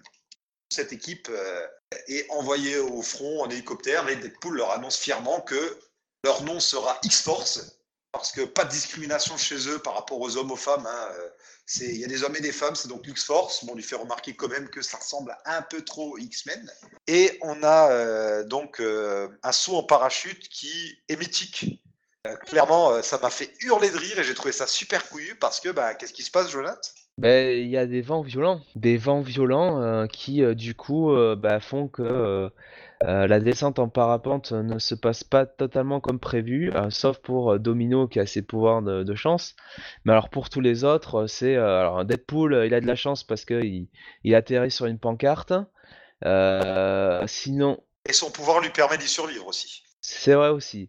Mais bon, Bedlam, lui, il atterrit tout droit dans un bus. Euh, donc il meurt dans le bus avec, euh, je dirais, la réaction électrique. Enfin, même dans... Ah, pour lui, on ne sait pas d'ailleurs exactement. Est-ce qu'il est mort ou est-ce qu'il est juste sérieusement Ouais, dans il est mort. Il est mort, il est mort. Il va, il va avoir après, il est mort. Ah oui, oui, c'est. Après, il y a, euh, j'ai oublié son nom, euh, Shatterstar qui, euh, qui se retrouve, euh, comment on appelle ça, euh, sur, euh, qui arrive sur une, euh, sur un immeuble où il y a un hélicoptère qui, qui va, qui va décoller et bah, avec le vent, bah, il se fait découper par euh, l'hélicoptère et euh, visiblement, euh, c'est vraiment un extraterrestre hein, puisqu'il a le sang vert. Ouais, il y a du bloc partout. C'est ça. On a, on a Zeitgeist qui lui atterrit dans, comment on appelle ça, une machine à découper du bois, là, les espèces de, de grosses machines, je connais pas le nom, mais en gros qui transforment euh, des gros morceaux de bois en sciure, tout simplement. Ouais. Et, euh, Et euh, Peter, lui aussi, malheureusement, nous quitte. Euh, alors lui, je sais plus comment. C'est le pouvoir de Zygest en fait. Il prend, Ah oui, oui. il prend de l'acide dans la gueule. Ouais. C'est vrai que Peter, finalement, s'en sort bien. Et puis, ben, Zygest lui vous met dessus. En même temps, sur le coup, on peut le sentir venir, vu qu'on avait vu euh, à aucun moment, il me semble, les pouvoirs de Zygest encore. Et puis, ben, le fantôme finit dans une ligne électrique ce qui lui permet de perdre son invi- invisibilité et euh, on peut voir enfin le visage de Brad Pitt. Alors moi j'ai trouvé ça super couillu que cette X-Force qu'on nous a quand même pas mal teasé euh, dans la bande-annonce, dans la promo en général, bah, soit zigouillée comme ça, euh, vite fait, bien fait. Alors moi j'y ai vu en même temps un clin d'œil donc à la X-Force de Milligan et Allred qui mourrait justement euh, très rapidement et très bêtement. Un peu de ça je pense, mais comme on le verra à la fin, c'est peut-être pas si problématique que ça finalement que cette équipe soit morte. Moi, franchement, enfin, moi j'ai pas vu les, bandes annonces, donc euh, au final, je et je regarde pas les euh, les, les annonces ou comme ça. Donc si tu veux, je savais pas trop entre guillemets la composition de la X-Force, quoi. Sinon, qu'il y avait euh, avait Cable et, et et Domino, quoi, tu vois. Ah, Qu'on t'as voyait même pas façon. vu euh, Shatterstar, t'avais pas vu Non. les.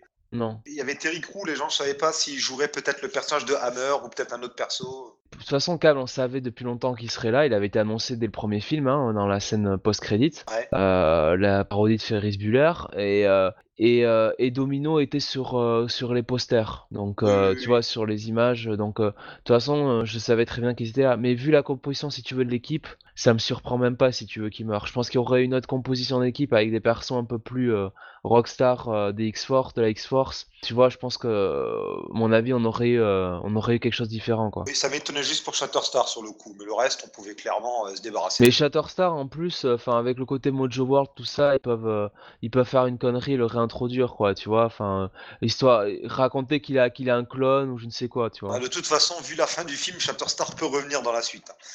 Euh, et En donc, plus, et donc ben, c'est là, il me semble, c'est à ce moment-là qu'il va affronter Cable et que Cable va sans doute euh, lui révéler euh, le pourquoi du comment de sa présence dans le passé. bah déjà ils se mettent sur la gueule quand même dans la prison, quoi. Oui, il s'était déjà mis sur la gueule de la prison, mais je sais plus si c'était là où la prison que Cable lui révèle ses origines. Non, euh, ils se ils mettent sur la gueule violemment sur la prison, ce qui permet aussi à Deadpool de, de récupérer ses, enfin de, de- il arrive à récupérer ses pouvoirs. Il utilise le, le fameux euh, ca- ca- canon, enfin le fameux plutôt fusil de câble, et c'est là que en fait euh, Deadpool tombe dans le, euh, dans ce lac gelé et qu'il a cette vision de euh, de Vanessa qui lui dit de s'occuper du gosse, quoi. Et c'est pour ça qu'après Deadpool, bon, il a, il a cette 4. Et là, effectivement, ils arrivent en fait, bah, il, euh, Deadpool fait un peu le, comment dire, le, le round-up, si tu veux, le, de ce qui reste en- entre guillemets de la X-Force. Il reste juste que Domino, qui elle est déjà, euh, a déjà récupéré le convoi, hein, elle est déjà arri- arrivée à la tête du convoi avec sa, son facteur chance.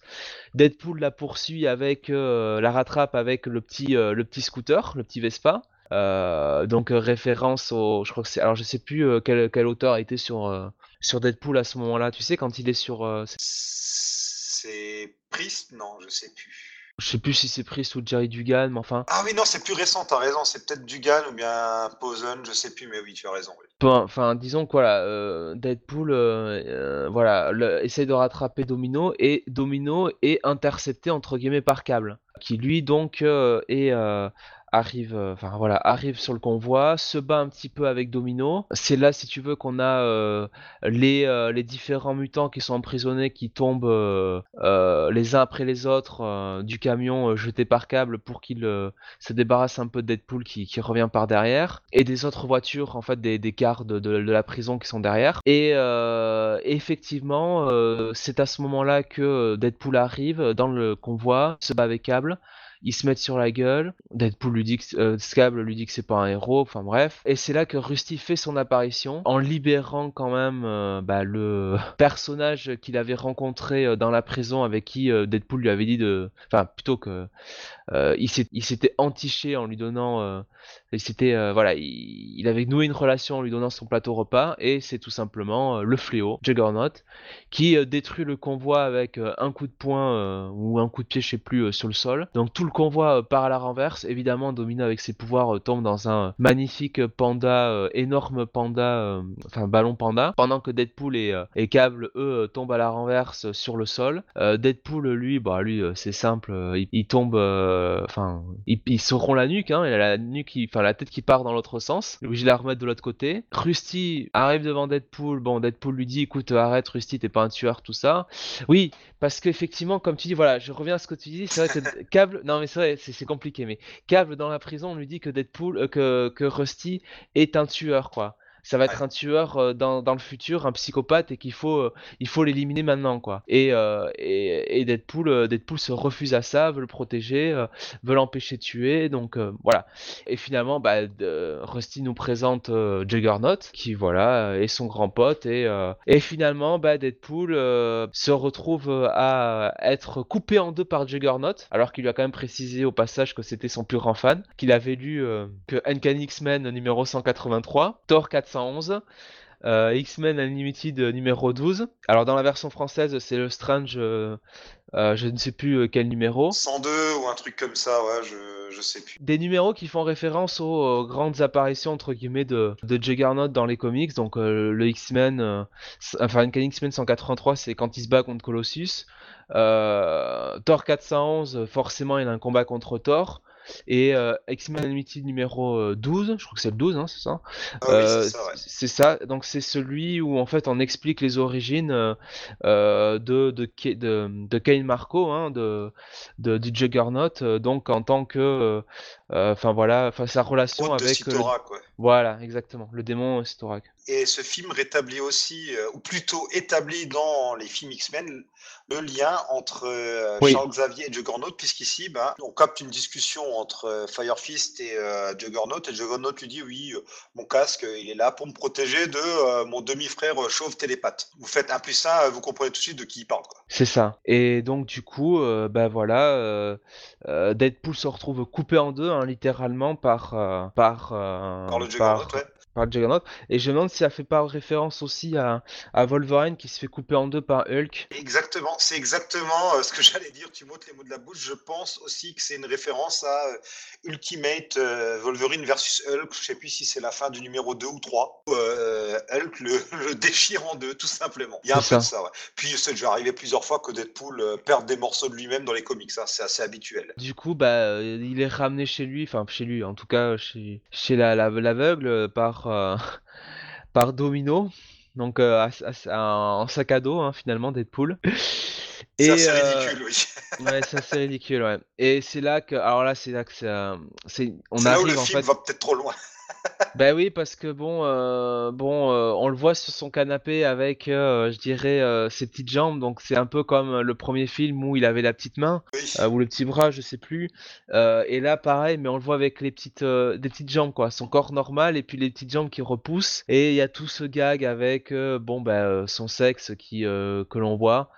Euh, puisque bah, Domino, euh, Weasel euh, et Dopinder arrivent et, et enfin voilà pour savoir quelle est la suite des la suite au programme. Et on a l'apparition de, Cable hein, qui arrive derrière et qui explique un peu sommairement à Deadpool pourquoi pourquoi il agit ainsi. Il lui dit qu'il a Cable lui dit qu'il a besoin de son aide parce qu'il peut pas battre le fléau le fléau toute seule tout seul et il lui explique que ben que Rusty que Firefly lui a enfin dans le futur est un est un psychopathe est un dangereux criminel que son travail c'était de l'arrêter, enfin d'arrêter des gens comme lui, qu'il a trop poussé dans ses retranchements euh, euh, Rusty, et que du coup, bah, pour se venger, Rusty a tout simplement euh, usé de ses pouvoirs pour bah, tuer la, femme de câble et sa fille. Le nounours qu'il transporte sur lui, qui est en fait le nounours de sa fille. Voilà, qui a totalement cramé et qui garde pour ça, et il lui dit, bah voilà, c'est pas compliqué, il est rentré dans le, dans, il est revenu dans le présent pour pour le liquider. Ce à quoi Deadpool lui rétorque, mais si tu si tu peux revenir dans le présent pour si tu peux revenir dans le présent, ben, pourquoi finalement tu n'es pas revenu euh, quand, euh, quand Rusty était euh, tout bébé pour le, pour le tuer finalement? Cable lui dit bon alors là c'est, c'est, un peu le, film qui se moque un peu des, des scénarios, tu sais le scénario est exigé, les scénarios l'exigeaient tu vois? Donc en disant ah ben, en disant ça quoi tu vois? En disant mais pourquoi finalement tu reviens maintenant alors qu'il est ado prépubère et qu'il use et abuse de ses pouvoirs quoi? Bon et Cable lui explique que en fait c'est assez compliqué pour lui de revenir dans, dans le futur en fait dans le présent en fait plus il fait des sons, euh, comment dire, plus il fait des sons euh, importants dans le passé, et plus euh, c'est compliqué pour lui pour calibrer la date à laquelle il arrive. Et, c'est même cohérent parce qu'en fait, à ce moment-là où on a le transport des mutants, c'est avant que, Firefist pète un plomb. Et câble sait qu'à ce moment-là, il peut le buter. Donc c'est pas étonnant du tout que ce soit cette date-là qui soit choisie. C'est assez cohérent même. Même, euh, je te dirais, euh, il arrive au bon moment, il arrive au moment où Rusty est en prison, où finalement il a son collier, il peut pas user de ses pouvoirs. Oui, c'est ça, oui, oui, oui, oui, parce que avant, euh, il est peut-être pas au courant qu'il a l'institut, ou il sait peut-être pas à quel moment il est là-bas. Bref, c'est totalement cohérent qu'il arrive là. Mais là, pour moi, tu vois, c'est le moment où j'ai été déçu parce que je me dis, mais euh, c'est tout pourri là, les, raisons de câble. Moi, je m'attendais à un truc qu'il faut à tout prix le buter, ce gamin, parce que sinon il va entraîner un futur à la Days of Future Past. Alors qu'en fait, bah non. Finalement, comme je disais avant, quand câble ren- rentre dans son appartement dévasté, les lumières qu'on voit dans le ciel, ça peut très bien être des sentinelles qui patrouillent, comme bah, c'est juste dans le futur, c'est comme ça. On, on ignore totalement ce qu'il en est des mutants dans le futur de câble. D'ailleurs, câble, on ne sait même pas s'il est mutant ou pas. Euh, non. C'est absolument pas évoqué. C'est, pas évoqué. Ben, on nous dit juste, si tu veux, que c'est euh, que finalement euh, c'est un euh, c'est, un méchant euh, c'est un méchant renégat quoi. Rusty dans le dans, dans le futur quoi. Que c'est un que c'est un délinquant et on- bon on, on comprend que Cable finalement euh, travaille pour une organisation euh, qui gère euh, qui gère ça Et, quoi. Oui, bon, en gros, voilà, Cable, c'est une espèce de chasseur de mutants fous. Euh, on ne sait pas d'ailleurs la partie qu'il a robotique. À aucun moment on nous parle du virus techno-organique. À un moment, Cable se regarde dans le miroir, on se dit Ah, tiens, est-ce qu'il va se passer quelque chose? Et puis non. D'ailleurs, le fait qu'une partie de son bras, on voit une ou deux fois qu'il y a un truc lumineux qui tourne dans son bras, genre une turbine, une batterie ou quelque chose, bah, laisse à penser que c'est vraiment plutôt un bras robotique. Donc je me suis dit Bon, Mais je sais pas. bah, tu vois, je me suis dit sur le coup, bon, c'est peut-être une partie robotique et c'est sans doute à cause bah, de Fire Fist que Cable est défiguré et puis qu'il lui manque un morceau de son corps. Et finalement, non plus. Non. il n'est pas présent lorsque Fire Fist fait péter la part, donc euh, t'es assez déçu. Quoi. Ils ont loupé pas mal de choses. Ben, en fait, euh, déjà le futur, enfin on peut donner une explication sur le futur, c'est que déjà il y a le reboot de Days of Future Past, donc quelque part le futur a changé, donc il y a plus ce futur apocalyptique oui, avec oui, les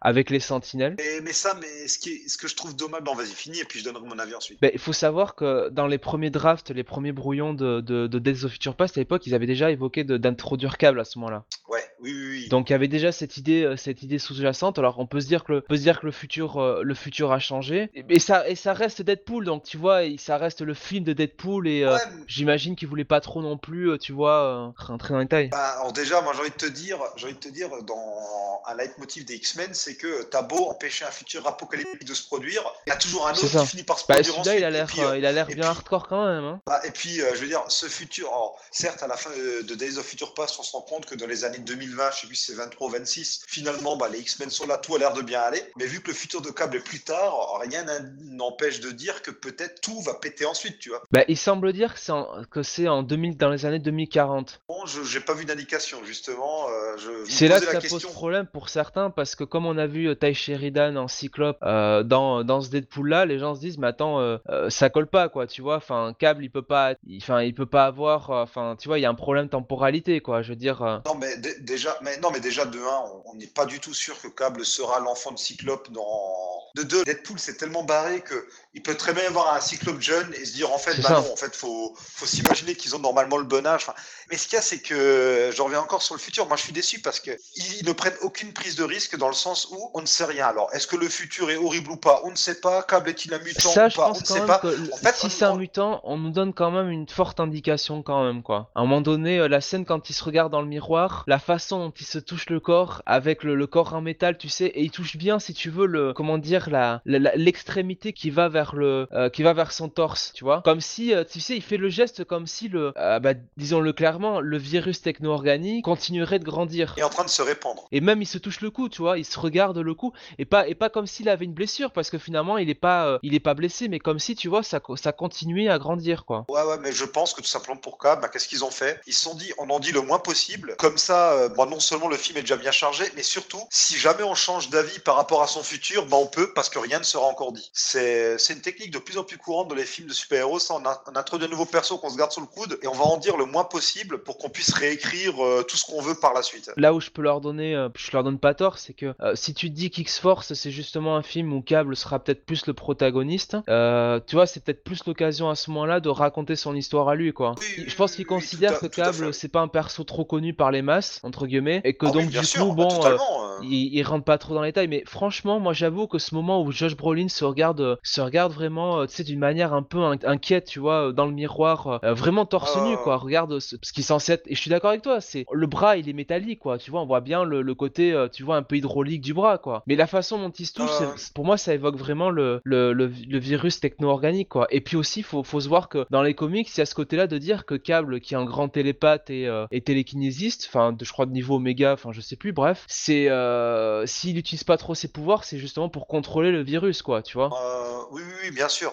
Après, on peut très bien nous révéler ça ensuite. Et je vais dire un truc que finalement, ce soit pas un summer, ça me dérange même pas tellement parce que de un, c'est tellement compliqué et de deux, il y a ces problèmes de temporalité dans les films X-Men à s'arracher les cheveux. Donc, on laisse tomber cette partie-là du personnage. Pourquoi pas? Ils l'ont bien fait euh, dans le dessin animé des années 90 où euh, Cable était juste un mec du futur, tu vois. Ça, ça me dérange même pas. Il y a tellement de choses à raconter. Bah, ils l'ont quand ça, même, ça me ils quand pas. même dans la série, euh, pour te dire, ils l'ont quand même plus ou moins confirmé. Hein. Il y a des, euh, la manière dont ils regardent Jean ok. Grey et Cyclope, la manière dont ils leur parlent. Ok, d'accord. C'est, c'est-à-dire que la série X-Men, en fait, enfin, pour tout dire, la série X-Men, non mais. Ça y est, on est parti totalement encore ailleurs. c'est vite fait, mais la série X-Men, elle a été produite, si tu veux, les, les premières apparitions de câble, c'est avant X-Cutioner Song, qui est le, le crossover où euh, Ouais. bah, toute la, la, comment dire, l'affiliation et l'affiliation est révélé, révélée, quoi. Et après, Cable apparaît dans la saison, je crois, la saison 4 et 5, enfin les dernières saisons, euh, notamment la, la, le- les épisodes finales, euh, enfin l'histoire finale, le dernier arc avec euh, Apocalypse. Et à ce moment-là, Et ouais. Avec Bishop aussi, euh, il y a tout un truc, comme quoi ils viennent de différentes époques. Enfin, À ce moment-là, très clairement, c'est la manière dont ils regardent euh, Cyclope et Jean Grey, c'est assumer que euh, il y a quelque chose, quoi, que Il y a quelque parents, chose. ouais. quoi. Bah, qui sait, peut-être que si la série avait continué, on aurait peut-être eu. Bah, dans euh, euh, Wolverine and the X-Men, s'il y avait une saison 2, il aurait dû apparaître.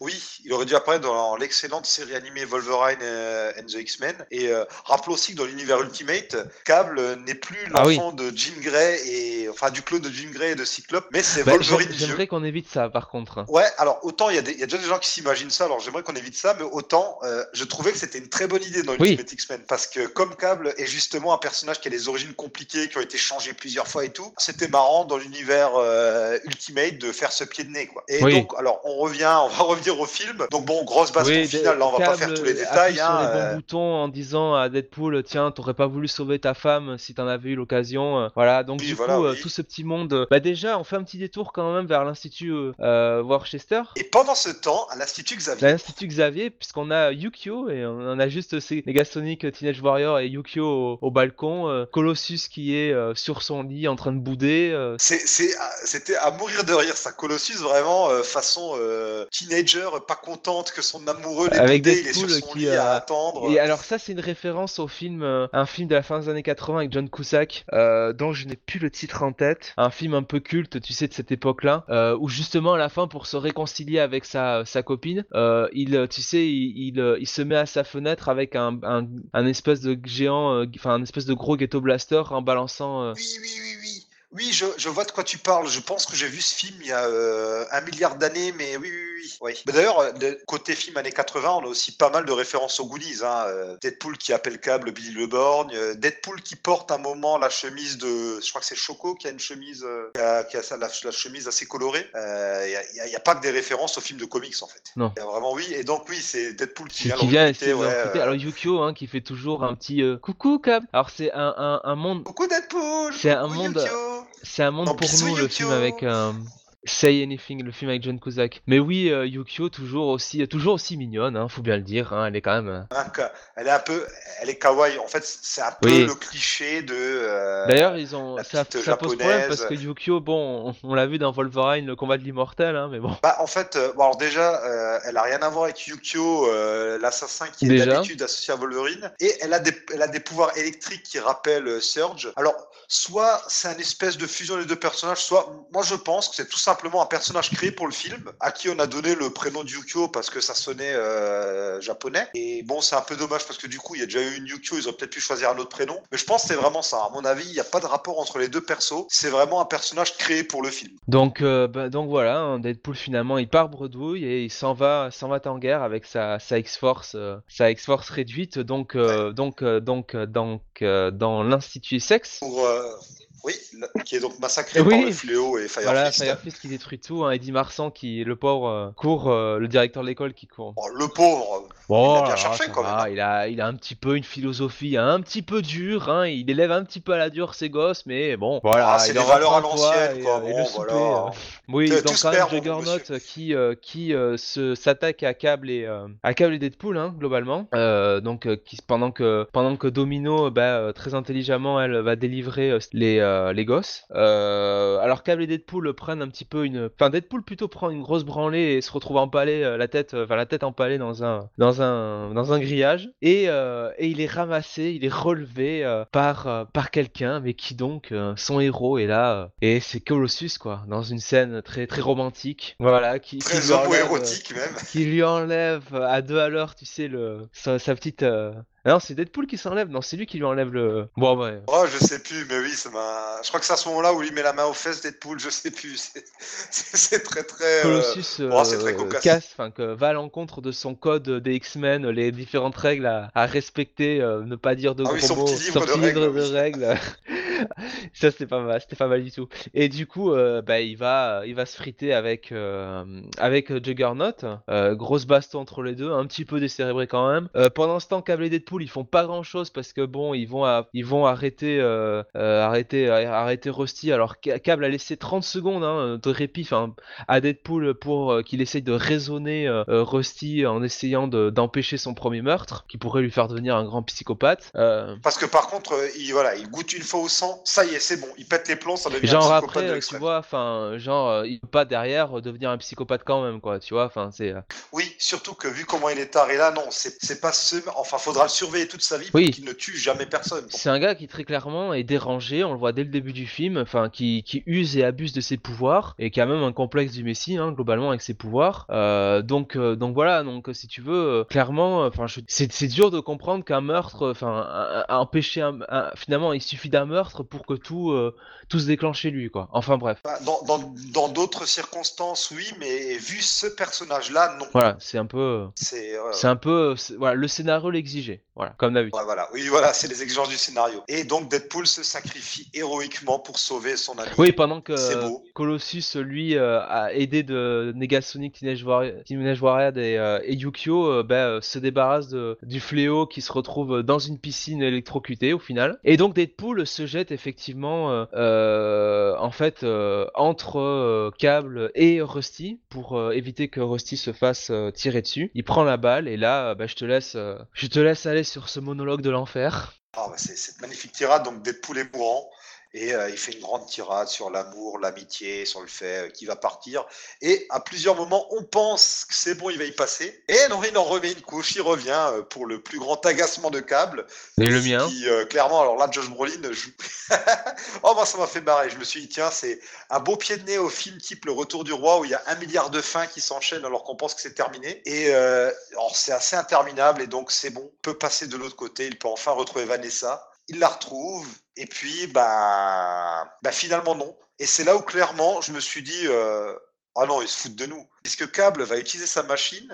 Alors déjà, euh, on peut voir, euh, je crois que c'est à ce moment-là qu'on voit Il y a un truc, c'est que déjà, dans la tirade de Deadpool, il dit quand même les phrases qu'utilise Black Widow pour calmer Hulk dans Avenger Age of Ultron. Oui, c'est à ce moment-là. Oui, oui, oui, oui. Ah oui, alors ça, les blagues sur le MCU, il y a le moment où il, oui, oui, bah, il traite euh, Domino de Ouais. Black Widow noir. Quand il n'a pas de pouvoir, il se sent comme Hawkeye sans son arc et ses flèches. Euh, il traite, euh, on l'a déjà dit, je crois, câble de Thanos. Enfin, les, blagues Thanos, MCU, oui, qui- puisque Josh donc- Brolin incarne, on l'a dit, Thanos dans, dans le MCU. Ouais, et donc il a pu passer dans l'au-delà parce que bah, il a sauvé l'enfant et puis en plus câble, bah le futur finalement est changé parce que le nounours est de nouveau propre, ce qui n'a absolument aucun putain de sens. C'est un peu, c'est ce que Oui. j'appelle du temps magique. C'est pas parce que tu ça. ramènes l'objet du futur que euh, Bah l'objet d'un coup redevient beau. Mais à, ce moment-là, pourquoi Cable, finalement, il n'y a pas des changements Oui, oui, sur lui aussi, surtout, quoi, tu tu dis, vois les câbles, s'il retourne dans le futur, euh, vu que sa famille n'est jamais morte, il n'est jamais parti dans le passé, donc s'il retourne dans le futur, est-ce qu'il tombera pas sur un autre câble qui n'a jamais eu besoin d'aller dans le passé Tu vois ce que je veux dire? Oui, Ouais, non, c'est euh, c'est vraiment pour faire comprendre aux, spectateurs, euh, c'est bon, euh, Rusty ne sera pas ne sera pas un tueur. Mais j'ai envie de dire que vu la manière dont Rusty se jette pour sur sur Wade pour pour essayer de le sauver, lui enlever le collier et compagnie, j'ai envie de te dire, on avait compris si tu veux qu'il avait bien tourné quoi entre guillemets quoi. Bah, non, et surtout inconsistant. C'est surtout que le gamin est sujet à ses émotions et que bah, c'est pas parce que sur le coup il voit quelqu'un penser à lui et que d'un coup bah, il a un amas de gentillesse qui monte en lui qui peut pas repéter un plomb par derrière. On en revient à ce qu'on disait avant. Hein. C'est, ça ne garantit pas qu'il restera gentil. C'est ça. Et en fait, bah, en fait, je reviens sur ce que je disais par rapport au voyage dans le temps. En fait, non, il y a peut-être un moyen de corriger euh, ce bug, c'est que bah, d'un coup, finalement, euh, Deadpool qui peut voir Vanessa, bah non, on lui retire ce plaisir parce que Cable revient dans le temps, revient dans le passé pour sauver Deadpool et on se rend compte que sa machine a une double fonction. Soit elle transporte la matière, le corps dans le temps, soit elle envoie juste ton esprit dans ton corps à un autre moment dans le temps, façon euh, Wolverine dans Days of Future Past. Tu te dis ouais bah c'est bien parce que du coup Cable s'il sauve son futur, il peut juste transporter son esprit dans son corps dans le futur. Mais le problème c'est que bah on nous a jamais expliqué ça. En gros, on utilise un peu la machine euh, selon les besoins du scénario quoi. On nous dit juste que voilà, il peut utiliser entre guillemets que deux sauts dans le temps quoi. Il y a de ça aussi, ouais, il y a ça aussi que deux sauts. Il peut faire, il a, il a assez, de- il a assez d'énergie pour faire l'aller et le retour. Moi, ce que j'ai compris, c'est justement quand il revient dans le temps pour euh, sauver Wade en lui mettant euh, la fameuse pièce de de de ski, enfin de du jeu jeu vidéo là, enfin de, de bande d'arcade de ski euh, qui jouait avec euh, avec Vanessa où ils se sont rencontrés, euh, enfin où ils ont eu leur premier rendez-vous. Euh, moi, j'ai compris, si tu veux, que justement, t'es le deuxième ah, saut dans le temps de où on câble. va mettre quoi. la pièce, c'est parce qu'il a fait un deuxième saut dans le temps pour mettre la pièce. Voilà. Parce que je me suis dit, je me suis dit, putain, il vise bien Cable pour la deuxième fois euh, tiré sur. euh, Et que c'était l'explication en fait du pourquoi que justement il restait euh, peut-être dans le présent aussi quoi. Parce que, euh, ouais, mais sur le coup, je me dis aussi, alors, donc déjà, il y a ce truc, je me dis, bon, euh, la machine temporelle, d'un seul coup, elle fonctionne plus de la même façon parce que le scénario en a besoin, c'est un peu gros. Mais après, c'est toi qui as, c'est toi qui as raison parce que finalement, euh, on voit pas si tu veux câble qui euh, arrive quoi. Tu vois, à ce moment-là, on aurait dû avoir deux câbles du coup. Ah oui, non, sauf que non, et on le voit, et on le voit aussi avec Deadpool après, quand il veut aller sauver Vanessa à la fin, la machine, soit elle transporte ton corps, soit que ton esprit. C'est pratique pour le scénario, ça. hein. Peut-être voilà qu'il y avait assez, assez d'énergie euh, simplement pour ça quoi. Ouais, enfin, ça, re- ça reste très flou. Toujours est-il que euh, Cable qui finalement, euh, oh, finalement c'est bon, euh, je vais rester ici. Mais non. Oui. Pourquoi il décide de se séparer de sa famille? Bah, il dit euh, dans la version, euh, enfin alors peut-être dans la version française aussi, mais euh, en VO il dit, enfin qu'il a, qu'il va, qu'il reste ici parce qu'il faut les, il a, un- il veut rester là pour les empêcher de, de faire tomber ce monde dans l'apocalypse. Ouais, alors, est-ce que il se dit tiens, euh, le petit Rusty, je vais quand même rester quelques temps pour être sûr qu'il tourne pas mal Ou est-ce que euh, bah, il faut qu'il reste là pour la suite? Ou alors il a un agenda secret, à savoir euh, empêcher Sinistre ou Apocalypse ou je sais pas qui de euh, mettre le Davois dans Ouais. le monde ensuite C'est possible aussi. En principe, Apocalypse est, euh, est liquidé Oui, euh, enfin, je, depuis. je dis euh, ça parce que je dis ça bon. par rapport à ses liens avec Apocalypse dans les comics, mais que ce soit lui, Magneto, Sinistre, le Fléau ou je sais pas qui, enfin. Ça doit sans doute être une, comment dire, une, une petite référence pour, pour les fans, le côté, bah justement après le, après la révélation de, euh, enfin de sa filiation, hein, ou en tout cas au moment de, de tout ce bordel-là d'Executioner Song, il y avait toute cette, euh, cette thématique de câble qui s'est transformée un peu comme le, le, comment dire, le, l'instrument de destruction de, de, de, de Sinistre euh, sur Apocalypse, quoi, le messie un petit peu de, euh, un espèce de messie qui, qui était là pour euh, ce, la, la némésis d'Apocalypse, quoi. Non, mais tu vois, ce qui me gêne un peu, c'est qu'à la base, clairement, s'il vient dans le passé, c'est- uniquement pour empêcher sa femme et sa fille de mourir dans le futur. Puis après, il repart. Et là, finalement, il dit Non, en fait, je vais rester parce qu'en fait, il y a peut-être un futur apocalyptique qui se profile. Et vaut peut-être mieux que je prolonge mes vacances dans le passé pour voir s'il n'y a pas moyen que j'empêche ça d'arriver, tu vois. Ça fait un peu rafistolage. Alors, Ouais. Peut-être que les réécritures du scénario sont aussi passées par là. Tout comme le moment, on l'a pas dit, mais Domino qui d'un seul coup nous apprend qu'elle est elle aussi une enfant torturée dans Oui. l'Institut Essex. Elle le sort d'un coup, puis elle n'en parle plus du tout. Ça, ça sent la réécriture ou alors les, les choses. C'est- C'est-à-dire que dès le début, en fait, quand elle, quand elle se présente au casting, enfin pour la X-Force, elle dit que euh, elle sait qu'elle a une bonne raison d'être là, qu'elle a une bonne raison de faire ça, euh, mais qu'elle sait pas pourquoi, et puis euh, elle se Ah laisse guider par oui, sa chance. Et, et du coup, quand elle arrive devant l'institut, elle dit ah ça me ça me rappelle quelque chose, mais oui j'ai été à cet institut et blablabla. Mais enfin quand même qu'elle ait oublié, enfin tu vois ça fait un peu gros c'est aussi c'est balancé, Enfin, elle rigole en le disant et elle n'en parle plus du tout ensuite. Je me dis, Ouais. ça sent, euh, ça sent soit la réécriture, euh, un subplot qu'on a mis de côté, et ça sent, ou alors ça sent un ajout de dernière seconde pour préparer le terrain pour la suite où euh, ils vont se venger de cet institut. C'est l'un ou l'autre, voire Ouais. peut-être même les deux. Enfin, il y a peut-être même un peu des deux. Je, je sens venir euh, une explication dans ce sens-là, tu vois. Ouais. Toujours est-il que bah, du coup, euh, tout est bien qui finit bien. Cap décide de rester dans le, dans le passé. Ça tombe bien, on aimerait faire un film X-Force et pourquoi pas un Deadpool 3. Donc reste par là, mon pote, euh, tu seras toujours utile. Ouais. Et euh, voilà, Deadpool fait son deuil. Ça y est, un jour, il retrouvera Vanessa. Et là, générique. Et là, bon, forcément, en bon fan de films de super-héros, on attend les scènes post-générique ou milieu de générique. Enfin, on sait même plus trop où donner de la tête. Et il y a bien une scène qui arrive très vite pendant le générique. On voit Negasonic qui d'un seul coup est devenu spécialiste en ingénierie du futur, qu'elle arrive à réparer euh, la machine temporelle de câble, et elle la donne à Deadpool. Ouais. Elle dit oh qu'est-ce qu'on a fait là euh, générique recommence et en fait non on voit que Deadpool bah, tout simplement va sauver Vanessa Oui. il utilise donc cette capacité à transporter son esprit c'est là où on se dit mais attends Le film n'a servi à rien. alors du coup alors il va sauver euh, X-Force enfin d'abord il va sauver Peter puis il va sauver Vanessa sauf qu'en fait bah, s'il sauve déjà Vanessa il rassemble jamais X-Force c'est surtout là ça je pense pour nous dire regardez Peter est vivant et tu te dis mais sauvant Vanessa il va jamais vouloir se venger il va jamais aller chez les X-Men il va jamais rencontrer Firefist Ben donc oui. Cable ne va jamais retourner dans le passé Bah, si Cable euh, peut retourner oui, dans oui, le passé, pardon. Mais pas rencontrer Deadpool. Voilà, oui. Et donc, et là, ouïe, ouïe, ouïe. Mais what? Enfin, ouais, mais là, c'est trop gros. Alors, autant, avant de se prendre la tête là-dessus, on peut aussi dire ce qui se passe ensuite. Il remonte jusqu'à l'époque d'X-Men Origins pour buter le Deadpool de X-Men Origins. Ouais. Alors, ça, mais bon, euh, il dit oui, je nettoie la continuité, mais de toute façon, euh, les deux films ne peuvent pas coexister au sein du même univers, donc à la limite, euh, ça, ça me choque même pas. Et puis surtout, il y a le, le meilleur moment de tout le film. Alors, je te laisse en parler. Moi, j'ai hurlé de rire. Bah, c'est Ryan Reynolds qui est sur son bureau et qui commence à lire le scénario de Green Lantern. Et euh, je crois qu'il se prend une balle dans la tête par Deadpool ou quelque chose dans le genre. Alors, ouais, il euh. son bureau. Alors, bureau vraiment, euh, on dirait un bureau de notaire, quoi. Les trucs en bois massif et tout. Ben, même euh, Ryan Reynolds se grimait euh, de manière euh, très, euh, comment dire, très, euh, tu Très vois, euh, notable, quoi. Oui, oui, voilà. Oui. Avec la moustache, les lunettes, bien, bien cintré, le petit pull. Il dit euh, un truc du genre, euh, ça va être un succès, ça va à nous la gloire en lisant le truc. Et on remarque que sur le bureau est posé ce fameux objet bizarre euh, qui est apparu euh, là, euh, qui a un lien avec le avec euh, son ami là, qui a réalisé Thor Ragnarok. Il y a le, je sais pas si tu vois ce que je, ce dont je veux parler. C'est euh, un espèce de machin que tu peux utiliser avec ton bras, que tu dois agiter là.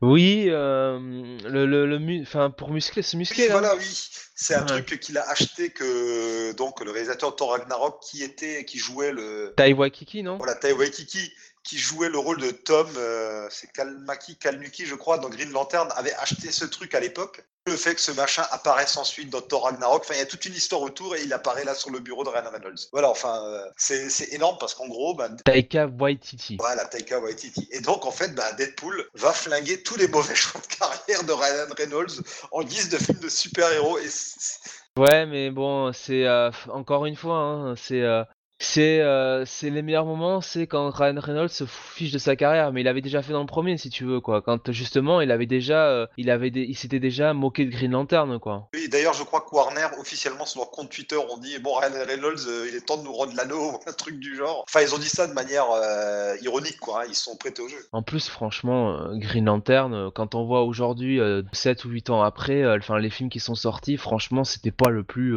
le plus désastreux, quoi. hein, honnêtement. Bah, en fait, euh, avec, en- avec le temps qui s'est passé depuis, on peut dire que ça a été plus décevant que nul. C'est surtout un beau Ouais. gâchis. C'est pas la chose la plus honteuse qui nous est donnée de, de voir. hein. Euh, clairement, un, Faut être un honnête, Elektra hein. ou un Catwoman, c'est un milliard de fois pire. Clairement, c'est un milliard de fois pire, mais T'as quelques films euh, des productions Marvel aussi euh, qui sont moins bons que ça. Hein. Oui, oui, enfin bon, après Green Lantern, moi, euh, c'est quand même un film que j'ai pas aimé et où je continuerai de descendre. Je lui reconnais certains bons côtés, que c'est pas non plus la pire chose que j'ai vue de ma vie, mais globalement, c'est une belle déception. Pas pire que Justice League. Hein. Ouais, sans doute, oui. Oui, sans doute, ouais. Ouais, Bon. sans doute. c'est pas non plus euh, catastrophique à en faire le running gag permanent quoi tu vois ou même euh, ou même le, le truc sur le Deadpool de- du film de 2009 parce qu'on l'avait déjà eu euh, dans le premier film aussi avec la figurine quoi donc euh, ouais. bon euh, Et pour le coup, bah, bah là, c'est vraiment des images de l'époque. Et donc, Hugh Jackman apparaît dans Deadpool sans jouer dedans. Ouais Comme dans le premier, on a déjà eu sa photo. Là, ce sont des images d'archives. il a accepté effectivement que bah, son image soit utilisée euh, pour euh, Bah, c'est un grand déconneur aussi, Hugh Jackman. hein. Il a... déjà c'est un grand déconneur euh, c'est un film de la Fox de toute façon donc euh, et, et du coup, finalement, est-ce qu'on peut dire que Logan est vraiment son dernier film en tant que Wolverine Ou est-ce que c'est Deadpool 2, tu vois? Bah, vu que Logan est vu que Logan est mort et que ça c'est dans le passé Non, mais surtout que oui, il disait je ne jouerai plus jamais dans un film X-Men. Bah, à Ouais. son insu un petit peu, il apparaît. Bon, il rejoue pas pour le coup. Et euh, tiens d'ailleurs, euh, encore euh, autre anecdote, donc encore une fois, il y a plein de clins d'œil, il y a plein de choses différentes. Par exemple, le numéro de prisonnier de Deadpool, c'est le numéro de Jean Valjean, il me semble. Ou alors c'est le numéro de Jean Valjean à l'envers ou un truc comme ça. Rôle que Jackman, Jackman, joué euh, dans Les Misérables. Dans Les Misérables, Jean Valjean finit au bagne. euh, Enfin, vous connaissez peut-être ou pas ce classique. Un classique, je le dis sans ironie, hein, vraiment, euh, c'est une histoire à connaître à Les Misérables, c'est vraiment quelque chose d'assez formidable. Mais bon, revenons un peu à la déconnade de Deadpool. Et donc, on arrive sur la fin d'ailleurs, hein, je pense qu'on a à peu près fait le tour de ce qu'il y avait à Oui. dire. Alors, je sais plus si j'en ai parlé en début d'émission, si je voulais en parler, mais le moment où il tue Vanessa, je me suis dit, ah, ça y est, on va, on va nous révéler que ce n'est pas elle, mais Copycat, euh, ce fameux personnage métamorphe, qui est le même personnage que Vanessa, mais qui ici prendrait sa place, ou un truc du genre, je sais pas si tu vois ce que je veux dire. Surtout que dans la première apparition de, de Domino dans, euh, dans X-Force, c'est en fait Copycat qui prend la place de Domino. Ouais. D'ailleurs, une histoire qui est sans doute aussi un retcon. Oui, en plus, il me semble que de, de mémoire, euh, Domino nous a introduite comme une connaissance de câble avec qui euh, elle a déjà, euh, elle a déjà, euh, comment dire, elle a déjà eu des, euh, des missions en tant que mercenaire. bon, Oui, oui, d'ailleurs, Cable, lorsqu'il apparaît, on nous révèle qu'il connaît plein de gens du passé. Il connaît Moira McTaggart. Je crois qu'il est censé connaître Sunfire, le Vautour aussi. Enfin, petit à petit, on découvre qu'ils connaissent déjà Cable depuis longtemps. Parce que Cable, lorsqu'il apparaît pour la première fois dans New Mutants, ça, ça fait un moment qu'il vadrouille déjà. Et je crois même qu'on il y a un le comic où on nous dit qu'il est il, sa première son premier dans le dans le passé genre il a il est revenu dans les années 60 ou quelque chose comme ça quoi. Si je vais pas dire bêtises mais enfin oui, il y a, il y a eu beaucoup de beaucoup beaucoup beaucoup de retcon euh, sur lui quoi. Ouais, tout comme Deadpool, hein, ses origines. euh. Alors Deadpool, ce qui est bien, c'est qu'il retconne leurs origines. Et comme euh, Deadpool lui-même est fou, il raconte pas deux fois la même origine, sans compter qu'il a fait partie d'organisations un peu obscures qui elles-mêmes euh, classifient un peu les données, ça permet de... on- tous les quelques années, on peut réinventer une origine pour Deadpool, c'est pas grave. Comme le Joker, en fait. C'est très accommodant. Et, et en même temps, euh, Harley Quinn euh, chez DC n'est-elle pas devenue un peu le Deadpool de DC Notre finalement plus grand malheur. Donc, euh, bon, je pense qu'on peut conclure là-dessus euh, sur le film. Donc, euh, verdict? Bah je te dis euh, divertissement sympathique bon ça casse pas des briques mais quand même on passe un bon moment voilà le scénario il est ce qu'il est bon il, il tient sur un rouleau de papier cigarette mais ça va c'est pas cataclysmique hein y a pas y a pas de souci un peu moins bien pour moi selon moi que le 2 mais bon malgré les euh, voilà les points négatifs euh, bon euh, le, les scénarios les points de scénario qui sont un peu déroutants autour de Rusty de ses motivations des motivations de câble il y a quand même des bonnes choses. Je trouve que dans sa globalité, le câble, comme il est présenté et incarné par Josh Brolin, il est quand même. euh, euh, franchement, c'est un perso, je m'attendais à pire. hein. Euh, quand j'ai vu que dès Deadpool 1, on nous le teasait pour la, suite, j'a- j'attendais vraiment le la, la gaudriole, quoi. Et là, pour le coup, c'est au moins ça. Enfin, c'est vraiment bien incarné par Josh Brolin, quoi. Et ça donne envie justement de le voir dans dans des productions peut-être plus sérieuses de type de type X-Force, même s'il y aura Deadpool dedans. Et Domino, j'imagine probablement, mais euh, peut-être pourquoi pas dans les X-Men, quoi. Donc, euh, et juste euh, sur Ryan Reynolds, quand même reconnaître encore une fois que il met le paquet, quoi. Vraiment, il il se donne vraiment à 100% pour pour ce perso, quoi. Bon bah moi le mien comme j'ai déjà dit avant c'est assez positif. Je l'ai préféré à Deadpool 1 bah, déjà parce que bah, les persos sont mieux maîtrisés, que l'histoire est un peu plus intéressante notamment au niveau des vilains et des enjeux. Et bon on a le Juggernaut, on a un câble, enfin on a vraiment le catalogue X-Men qui est exploité. Autant le premier film, à part Colossus, tapait surtout dans les personnages proches de Deadpool. Autant là on s'ouvre vraiment à cet univers étendu des mutants qui regorge de personnages qui ne demandent qu'à apparaître un jour sur les écrans, ou alors à apparaître euh, sous un meilleur jour que leurs précédentes apparitions, comme par exemple bah, le fléau dans euh, X-Men 3. Donc voilà, une- un bon moment. Contrairement à Deadpool 1, que je n'ai pas spécialement envie de revoir, celui-là, j'ai déjà un peu plus envie de le voir. Et puis, bah, alors, après ça, que- quelles sont nos attentes, Jonathan? Qu'est-ce que tu as envie de voir par la suite? Qu'est-ce que tu espères pour la suite? Déjà, j'espère qu'X-Force, euh, puisqu'il y a un film X-Force euh, très clairement qui va, Tournage en qui va fin d'année, arriver, si je dis pas de bêtises. J'espère que ce sera pas un Deadpool 3 qui dit pas son nom ou un Deadpool euh, 2.5. J'espère que ce sera euh, ce sera un film plus sérieux. Alors toujours avec les deadbeats de Deadpool, hein, mais mais plus sérieux qui vraiment vraiment se centrera plus sur euh, Cable.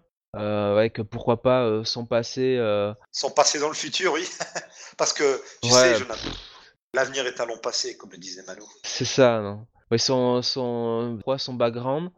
Et euh, j'espère aussi que Cable, euh, comment dire, soit euh, à terme rattaché aux, aux X-Men. Ah, Par contre, peut-on vraiment rattacher ce film euh, au film X-Men? Comment le rattacher au film X-Men? Et puis, comme on le disait, bah, la, la franchise actuelle des X-Men, euh, pour l'instant, ils sont dans les années 90 avec des jeunes X-Men. Deadpool, normalement, se passe à notre époque. Euh, comment faire? Bon, il y a les voyages dans le temps, évidemment, mais à part ça, comment faire pour les rattacher ensemble? Et puis surtout, bah, il y a le fameux rachat de la Fox par Oui.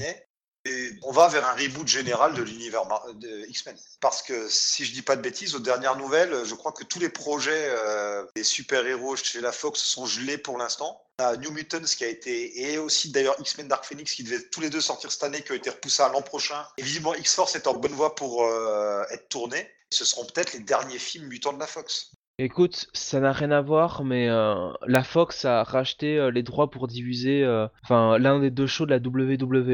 Euh, la fédération de catch. Non, pour mettre, pour mettre le paquet. Mais pourquoi je dis ça? Parce que la Fox a, a pu se permettre de mettre un milliard de dollars sur 5 ans. Donc c'est quand même des capitaux très importants. Et pour moi, ça se fait pas si t'as pas la rentrée d'argent de Disney précédemment, quoi. D'accord. Donc je pense très clairement que Disney euh, euh, va, va de toute façon récupérer euh, l'univers mutant, moi c'est clair. Et, et je pense que le fait que Josh Brolin justement soit, soit câble, bon même, enfin justement oui ça a posé problème vu que c'est Thanos, mais euh, En même temps, Thanos est, tr- est très maquillé, la voix est modifiée. moi on le reconnaît pas. Alors, de un, on le reconnaît pas, et de deux, Thanos, euh, il sera pas là dans tous les prochains films non plus. C'est ça. Et euh, euh, je pense aussi que Disney forcément devait avoir des bonnes relations avec Josh Brolin. Euh, vu le travail qu'il avait fait sur, sur Cable et euh, sur Cable sur Thanos et c'est un super acteur. Et vu la hype autour de Thanos actuellement, euh, il faut surtout pas qu'il se brouille avec lui. Oui, pas, c'est pas étonnant si tu veux qu'il se retrouve, euh, enfin que lui se retrouve casté en câble, euh, que, Dis- que, que surtout Disney, si tu veux, le laisse finalement être le un grand personnage de la fran- une franchise concurrente quoi.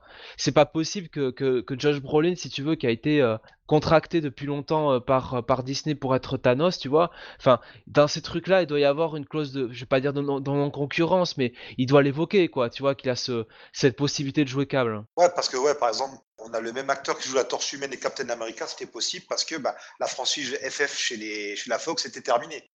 Ça posait pas problème. Ryan Reynolds euh, est devenu euh, Deadpool à partir du moment où Green Lantern, clairement, le projet était enterré. Et quand il est devenu euh, Green Lantern, euh, le projet Deadpool était mort. Donc oui, mais après, je pense quand même que Disney va pas s'embarrasser et va tout rebooter. Alors, le fait que Deadpool marche bien et que Disney euh, soit en train de le récupérer a fait que Kevin Feige, donc le grand patron des films Marvel, a dit qu'il songeait clairement à faire des films PG-13, interdits aux moins de 13 ans aux États-Unis, moins de 12 ans chez nous, donc des films avec plus de violence euh, et plus de gros mots. Clairement, ils y songeaient, donc ils préparent le terrain pour euh, faire venir Deadpool. Et qui sait, Deadpool est tellement méta que peut-être il arrivera à se faire euh, son trou sous les traits de Ryan Reynolds chez Disney. Quelque part, euh, là, clairement, ce serait peut-être rebooter Deadpool avec un autre acteur, un autre casting et tout. Par rapport à ce qui était fait sur Spider-Man, je suis pas sûr que le public adhère vraiment. Moi, je sais pas, parce que, enfin, je te dis, je reviens sur, sur, sur, sur Josh Brolin, mais le fait que d'un coup, d'un seul, il sort du chapeau euh, pour être câble, alors que ça avait l'air bien réglé pour euh, Michael Shannon, qui était quand même euh, Zod chez Univers DC. Ouais. Moi, je sais pas. Il y a toujours des éléments qui paraissent, tu sais, pris séparément un peu, euh, un peu anodins, et puis a posteriori, une fois que tu sais les choses, tu te dis, ah ben oui, je comprends mieux pourquoi. Et je pense qu'ils auraient quand même tout intérêt, Disney. Euh, c'est quand même des, euh, des gros businessmen. Ils sont malins. Je veux dire, Deadpool, il y a une franchise qui marche. Là, je peux tout de suite évoquer les chiffres, hein, tant qu'à faire. Bah, allons-y, oui, allons-y. Voilà, puisque Deadpool donc qui est sorti euh, le 18 mai, donc euh, le 16 mai, euh, le 16 mai chez nous. Euh, Deadpool, il a déjà fait quand même presque 364 millions de dollars au box-office, Ah ouais. quoi. Donc pour un budget de euh, 110 millions. Alors je sais que faut compter euh, le business, euh, promotion et compagnie, euh, communication et, et tout it mais, mais bon, t'as déjà fait euh, rentrer euh, un paquet d'argent et probablement que c'est un film qui va, euh, qui va bien, bien marcher et euh, peut-être même euh, cer- certainement dépasser le, le premier, quoi, le succès du premier. Donc euh, c'est quand même une franchise qui marche bien, qui est lucrative, un univers, tu le dis, qui est totalement fou, qui permet de faire un peu tout et n'importe quoi. Euh, ça peut être aussi pour le moyen pour DC justement de dire bon, écoutez, on vous fait ça, on vous fait notre MCU. euh, bon, vous avez l'impression qu'on vous fait un peu toujours les mêmes films avec euh, les bonnes blagues. Ben regardez, là, vous avez un truc un peu, un peu barré, quoi, tu vois. Donc, Ouais, ouais. puis, et puis vraiment là, Ryan Reynolds a quand même bien mis la, la patte sur, sur le perso Deadpool, donc je sais Ouais, mais pas. personne ne lui appartient pas. Si chez Dis- Disney lui disent bye bye, on veut plus de toi, ils voudront plus de lui, tu vois. Ce serait pas le premier à se faire débarquer d'un projet. Ce serait pas le premier, mais je sais pas si c'est le businessment parlant, ce serait une bonne décision. Ah, je pense pas. Mais c'est clair que comme tu dis, enfin la Fox, de toute façon, euh, c'est très opaque euh, ce qui se passe euh, au niveau des films. Bon, il y a la X-Force, il y a, y a New Mutants, il y a Days of Future Past, et puis après, on sait pas. Hein.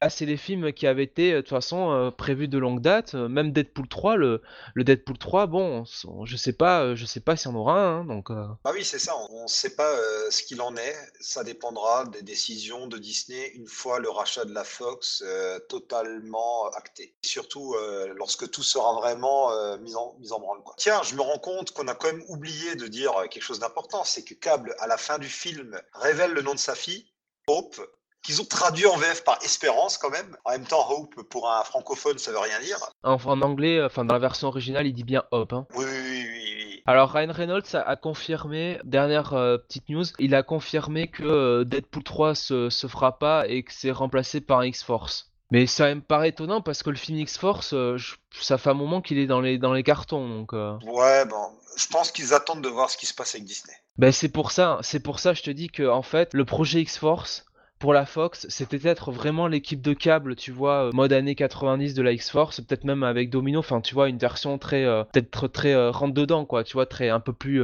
un peu plus baston, dark.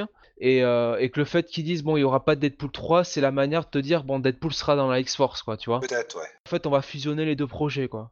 Alors avant de passer à nos recommandations de lecture je me disais qu'on peut aussi quand même parler un peu de la musique et donc, euh, Taylor Bates, qui était déjà sur le premier film, il me semble. Non, non, non, c'était Junkie XL, pardon, qui était sur le premier film, et Taylor Bates, qui a œuvré sur pas mal de films tirés de comics euh, ou de gros euh, films ces dernières années, le remplace. Et à côté, on a aussi pas mal de musique interprétée par les artistes qui apparaissent dans le film, hein, comme par exemple Take On Me de A. Et on a pour la promo, alors là, euh, Deadpool, moi, euh, je trouve que les films Deadpool, même si on n'aime pas euh, les longs métrages en eux-mêmes, la promo est toujours incroyable. Ni plus ni moins que Céline Dion qui a interprété la chanson officielle du film. Ouais, c'est quand même assez fou. Hein. Ouais, c'est assez fou. Peut-être que son fils a beaucoup aimé le premier. Hein. Je sais pas, mais c'est tombé genre 2-3 semaines avant la sortie du film.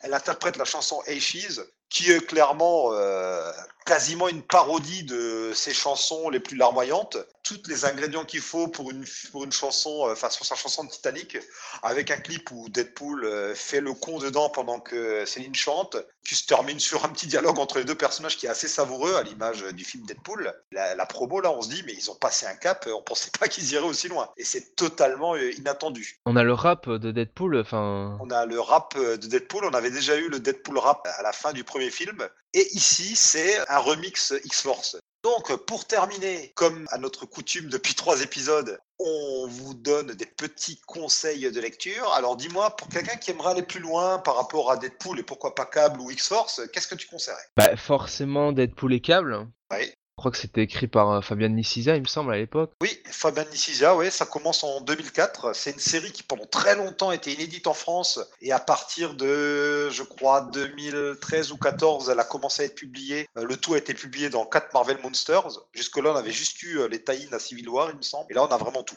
Euh, ouais. Donc, série, je sais pas pourquoi tu l'as conseillé cette série? Ben parce que t'as les deux persos dedans et c'est aussi... Non, mais c'était aussi le moment où dans les années 2000, Deadpool n'était pas encore, tu sais, ce perso qu'on met à toutes les sauces. Ouais, sa série euh, solo venait de s'arrêter pas longtemps avant, Cable pareil. Ça restait un peu un peu frais, Cable était un peu euh, toujours enfermé dans ses histoires euh, de sauveur de l'humanité. Le complexe du Messie. Et c'était un Ouais, et c'est ça, et c'est et c'était une, équipe totalement improbable qui était, euh, qui était très sympathique. D'ailleurs, euh, est-ce que la, la, journaliste qui était dedans, qui les accompagnait, je crois que s'appelait. Euh, Mary Weather.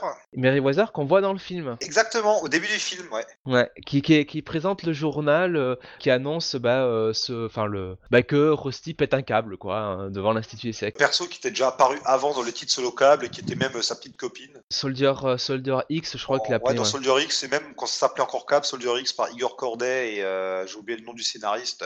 Oui, voire même, je sais pas si ce sont eux qui l'ont inventé ou si même daté d'avant, mais ouais. Et puis d'ailleurs, bah, la, série Deadpool et Cable, on continuait sur le complexe du Messie de Cable qui fondait une nation mutante. Euh, or, je sais plus si c'était une île ou une cité volante au-dessus du Pacifique. Euh, idée euh, reprise un peu après dans Utopia, hein, comme quoi chez les X-Men, les idées sont sentent le réchauffer depuis longtemps. Bah, il était déjà de toute façon dans, dans l'astéroïde M, donc. Oui, voilà, ouais, c'est une reprise même. Oui, d'ailleurs, il reprenait l'astéroïde M, si je dis pas de bêtises. Bref, t'avais Cable qui qui partait dans ces délires messianiques qu'il pensait bien faire. Et donc, euh, Deadpool était missionné par je sais plus qui pour l'arrêter. Et suite à euh, je ne sais plus quel événement malheureux, euh, les deux se retrouvaient fusionnés. En fait, ils étaient liés. Et dès que l'un se téléportait, l'autre se téléportait avec. Enfin, ils étaient obligés d'être toujours l'un avec l'autre. Et d'ailleurs, Nishisa a réécrit une mini-série il y a un ou deux ans, Second Split, qui vient de sortir en VF, qui est un petit peu une suite plus ou moins de cette série-là. Voilà, il y a quatre monsters et maintenant en plus il y a cette mini-série qui je crois vient de sortir en librairie. Moi je vous le conseille aussi. En plus dans Cable et Deadpool, il y a Domino qui apparaît, il y a tous les personnages qui gravitent autour de Cable qui sont là. De l'univers de Liefeld, de Louis Simonson, tout ça quoi. Oui voilà de X-Force, ouais, X-Force euh, revient faire un tour. C'était une époque où X-Force tel qu'on le connaît n'existait plus non plus. Donc voilà, euh, on vous conseille euh, ce titre qui est pas mal du tout. Alors concernant Deadpool en solo, on a eu Deadpool les origines, c'était un Marvel Best of qui a été réédité Marvel Vintage, qui reprend les deux mini-séries des années 90 qui revenaient sur les premiers titres solo de Deadpool. À lire par curiosité, mais vous retrouverez pas le Deadpool délirant comme on le connaît. Il prend vraiment son envol avec la série de la fin des années 90, écrite au début par Joe Kelly, puis reprise pendant quelques temps par Christopher Priest avant que Gail Simone passe pendant un bon moment dessus. Tout ça est sorti en Marvel Select, je crois qu'il y a 7 ou 8 tomes. Ça s'achève avec la série euh, Agent X qui est aussi repris dans les Marvel Select. C'est là où apparaît Blind Hall, euh, où apparaît. Euh, alors Weasel, je sais plus s'il était apparu déjà avant ou pas, mais dans la série, enfin, il y a plein de gimmicks, notamment Deadpool qui casse le quatrième mur, qui apparaissent en fait à partir de. Bob de l'Hydra aussi, je crois, non? Non, Bob de l'Hydra, il apparaît dans Cable et Deadpool. Ah oui. Il apparaît dans Cable et Deadpool et il devient et il revient très souvent dans la série par, par Daniel Way qui est ressorti en Marvel Deluxe. En 7 ou 8 Marvel Deluxe, vous avez aussi l'intégrale de cette série-là qui est disponible en librairie. Bon, par contre, la série, bah, notamment les passages par Joe Kelly et Gail Simons, se sont devenus des classiques. Et comme tu le disais, euh, cette série-là, et ensuite Club et Deadpool, c'était l'époque où Deadpool n'était pas hype. Et c'était un personnage culte, mais uniquement chez les connaisseurs de comics, quoi fallait vraiment lire des comics pour connaître Deadpool. Il avait peut-être fait une ou deux apparitions dans des jeux vidéo, mais ça restait. Euh, ouais, c'est pas euh, c'est pas la surenchère qu'on a en ce moment. Ah, pas du tout. Non, non, non. Le grand public commence vraiment à connaître Deadpool euh, bah, à partir du film Wolverine. même si, si tu dois rendre que ça s'est un peu calmé chez Marvel le concernant, quoi. Un peu. Il n'y a pas un milliard de séries ni de dérivés autour. Il y a eu un moment de folie, ouais, entre 2009, lorsqu'il revient à l'occasion de Secret Invasion, au moment où il y a le film Wolverine, et euh, récemment, on avait euh, un moment Deadpool avait deux séries, puis il y avait le Deadpool Corp avec sa propre, euh, sa propre équipe. Spider Gwen, non, c'était Gwenpool, pardon. Qui s'est arrêté, je crois. Ouais, ça s'est arrêté, ça pour l'instant, mais ça risque de revenir un jour ou l'autre. Enfin voilà, on a eu une grosse folie. T'as d'autres titres à conseiller aux gens? Oui, alors le Deadpool de, de Jerry Dugan, qui est, euh, alors je sais plus hein, euh, si c'était dans quelle, euh, quelle dernière mouture des reboots de, des, des relaunchs de Marvel c'était. Ouais, Marvel a pas mal relancé Deadpool ces dernières années. Hein. Mais ouais, c'était, c'était pas trop mal quoi. Moi, moi, moi j'avoue que Deadpool c'est pas vraiment le, le, perso que je raffole parce qu'au final, moi toujours si tu veux faire des, comment dire, des, des blagues méta sur tout ce qu'on a, tout ce que les gens ont bien fait ou ne pas bien fait, surtout quand c'est chez Marvel quoi, que tu lis, enfin tu vois que, enfin que Deadpool en gros en comics trash les euh, les mauvaises histoires, les mauvais scénarios qu'ils ont pu faire euh, chez Marvel. Voilà quoi, ok, bah merci, t'as as, réussi à mettre le point sur ce qui allait pas, quoi, mais euh, ne le fais pas l'erreur dès le début, quoi, si tu... Moi, c'est ça qui, qui me toujours m'embête un peu avec ce perso, quoi, tu ah. vois, le, cassage de quatrième mur, ça va un moment, quoi. Bah, avant Degan, on avait aussi eu le run de Brian Posen lors de c'était le Marvel Now. Alors tout ça, c'est disponible chez Panini en librairie aussi. Deadpool depuis plusieurs années à un, un magazine et puis ça finit par être édité. Tout comme d'ailleurs la série Deadpool Spider-Man il y a déjà deux tomes sortis en librairie aussi. Donc si vous aimez Spider-Man, allez jeter un œil, c'est assez sympathique. Et Deadpool a une pléthore de mini-séries, notamment ces dernières années, les Deadpool versus. Alors il y a les titres de Cullen Bunn, ça devient très méta où il massacre l'univers Marvel, puis les classiques de la littérature. Vous avez d'autres euh, versus, parfois par d'autres euh, auteurs comme euh, contre X-Force, contre Hawkeye. Il y a eu l'hilarant Deadpool versus Gambit écrit par Ben Hacker et Ben Blacker avec des dessins de Danilo Beirut. C'est sorti l'an dernier, je crois. Ouais, c'est sorti euh, il y a presque un an en 100% Marvel. Ça, clairement, c'est assez, rigolo. Allez-y. Par contre, Cable, lui,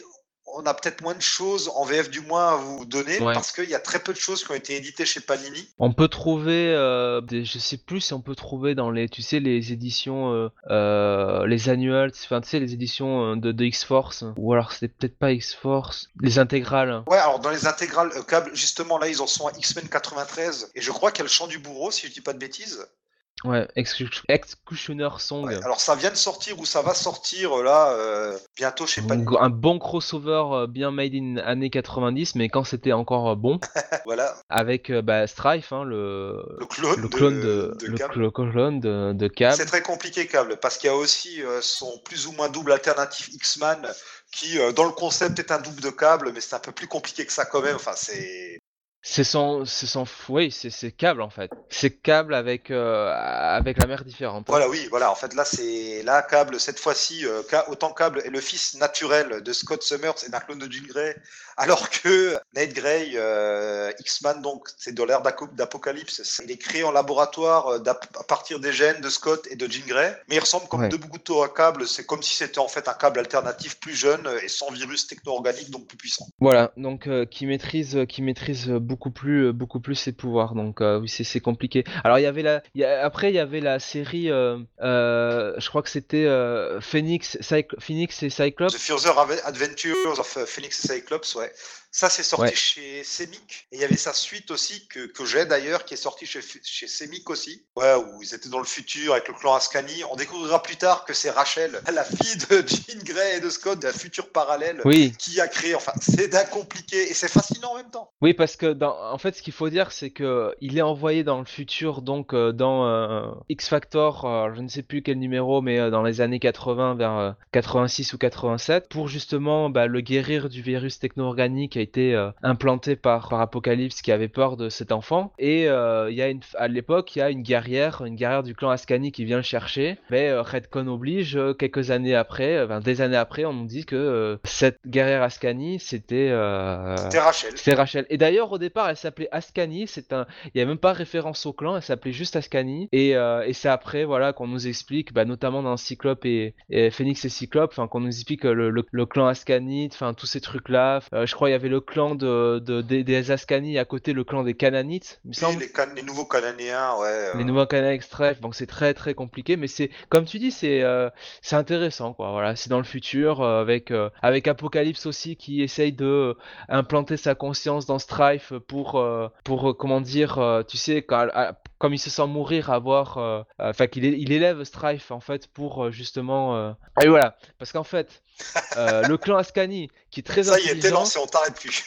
Le clan Ascani qui est très intelligent a. Non mais c'est ça, c'est que le clan Ascani qui est très intelligent a fait un double de câble pour justement gérer le, le problème du virus techno-organique, sauf qu'évidemment, Apocalypse, il pique le, le bon bébé, celui qui est pas infecté par le virus, et il élève, à- il élève façon Apocalypse pour en faire son, son héritier, donc euh, bien joué. Et alors, on a eu un autre strike, c'était la mini-série X-Force qui doit dater de 2005-2006 par là, où en fait on pensait que Strife qui était mort était de retour, mais non, c'était une domino d'un univers parallèle qui se faisait passer pour Strife. C'est d'un compliqué tout ça. Bah, c'est- sûr- passionnant en même temps.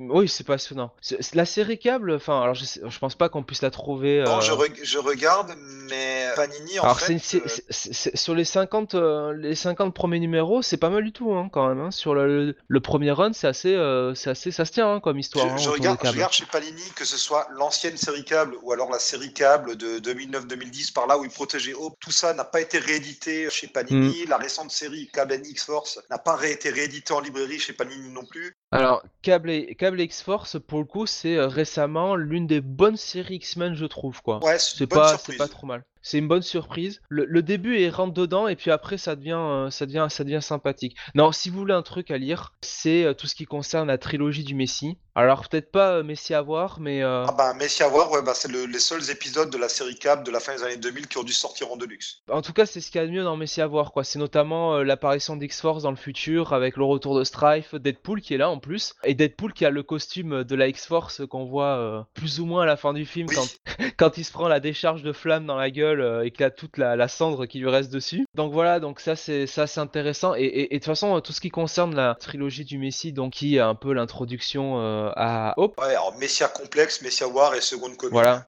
Donc euh, Hope qui, euh, qui dans le film est présentée comme la fille de Cable, donc qui est la fille adoptive de Cable dans les comics, et je trouve que c'est les dernières euh, bonnes, la dernière bonne période des X-Men. Ah non, il y a Uncanny X-Men et. Non, Uncanny X-Force et Wolverine and the X-Men. Ouais, mais c'est, euh, tu vois, c'est toujours des trucs qui sont dans leur univers. Oui, oui, oui. Uncanny X-Men, c'est méga violent. Uncanny X-Force, décidément, j'arrive pas, c'est méga violent. Il y a Uncanny, il y a et- Uncanny Avengers oui. aussi d'un, certain côté. Oui, et puis Wolverine and the X-Men, c'est un peu Loli LOL aussi, donc c'est un peu particulier, tout le monde n'aimera pas Et, euh, et donc, bah, voilà, hein, c'est ce que vous pouvez lire, euh, je pense, d'intéressant. Cable apparaît dans. Attends, Cable, euh, à un moment, intègre les Uncanny Avengers, mais je sais plus si c'est. Non, c'est pas Remender, c'est Degan, je crois, qui l'introduit dedans, si je dis pas de bêtises. Dans Uncanny Avengers? Ouais, à un moment donné, Cable fait partie de l'équipe, ou tout du moins, il est allié dans Uncanny Avengers. Oui, non, ça y est. Euh, c'est euh, en fait, oui, bah c'est le, bah c'est là où ça devient moins bien, quoi. C'est-à-dire que c'est une fois que euh, Rick euh, Remender quitte la série, en fait, ferme euh, son univers un peu autour de, de Apocalypse et de, de la- qu'il avait démarré dans Uncanny X-Force, enfin, enfin tout ce, ce run qu'il avait fait. Donc euh, Jerry Dugan, ouais, effectivement, reprend la série avec Ryan Stegman au dessin. Ryan Stegman méconnaissable, hein, parce que je trouve les dessins euh, très mauvais. Et euh, Cable, effectivement, est un membre, euh, un membre de l'équipe. Et Deadpool aussi, qui était déjà dedans. Voilà. Et il quitte l'équipe euh, et maintenant il a sa série, euh, sa série régulière. Alors en ce moment, bon bah, euh, bah il a, voilà, on va pas vous, on va pas vous spoiler, hein, mais il a sa série régulière. D'abord écrite par James Robinson et maintenant, bah je ne sais plus qui est sur câble. Du Je coup. sais plus, mais je crois que Cable fait partie des nouveaux magazines Panini qui commencent en juillet, qui sortiront en librairie et dans certains kiosques. Mais pour en savoir plus par rapport à ça, vous pouvez aller sur le site où j'ai écrit un article là-dessus. Bon, on espère que cet épisode vous a plu. Alors, il a- un côté un peu décousu, mais en même temps, c'est l'image de Deadpool. Hein. On pouvait pas euh, faire une émission vraiment carrée Oui. euh, pour un personnage aussi déjanté. Vous pouvez retrouver euh, tous les anciens épisodes, aussi bien de Comics Office Watching que de Comics Office le podcast sur le site. Notre site où n'hésitez pas à venir commenter nos émissions, nous dire si vous avez aimé ou pas, venir me corriger par rapport à l'épisode de Strange qui est mentionné dans le film parce que je sais que je me suis complètement planté. J'arrive pas à retrouver là discrètement, j'ai essayé sur internet et j'ai pas réussi à retrouver quel est l'épisode mentionné dans la VF. Vous pouvez retrouver tous nos épisodes sur iTunes, sur Podcast Addict et sur tous les moyens habituels sur lesquels on peut trouver des émissions. Évidemment, on vous attend sur notre page Facebook et sur notre compte Twitter. Venez commenter, liker, venez discuter avec nous, on adore ça, on mord pas. Vous pouvez aussi nous écrire des mails à l'adresse comicsoffice, euh, non pas du tout, à l'adresse contact arobase comicsoffice.com. Jonathan, encore quelque chose à ajouter? C'est Ed Brisson qui est euh, sur câble en ce moment. Voilà. Merci, on avait besoin de le savoir, sinon on n'allait pas endormir. C'était indispensable.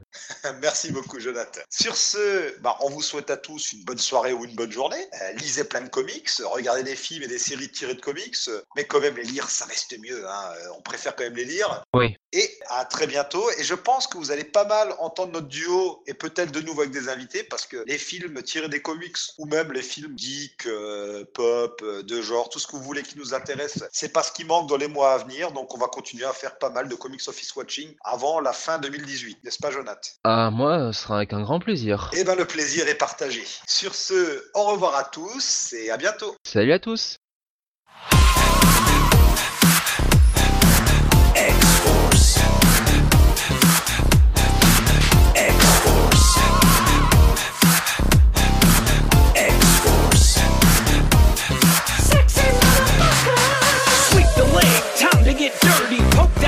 The till they go blurry. Chop the throat, stomp the toes. Ear smack from the back, then bust the nose. Wham, bam, time to get fuck slam. Putting in work, going hand to hand. Kick him in the knee so hard it buckles. Quick uppercut, left, right with knuckles.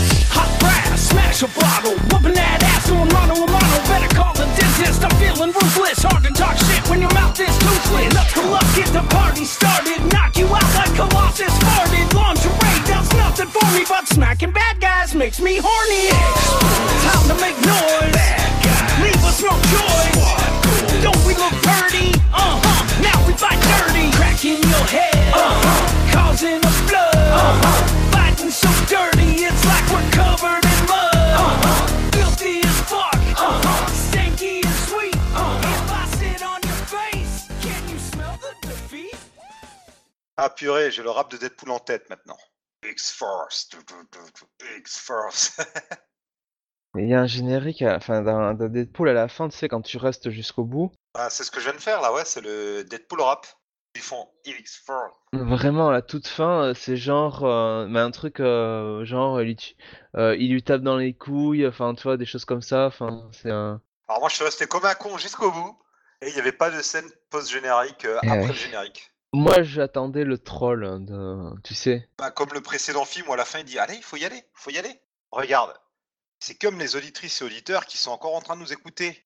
Allez les amis, faut y aller, mais ne vous inquiétez pas, on revient très bientôt.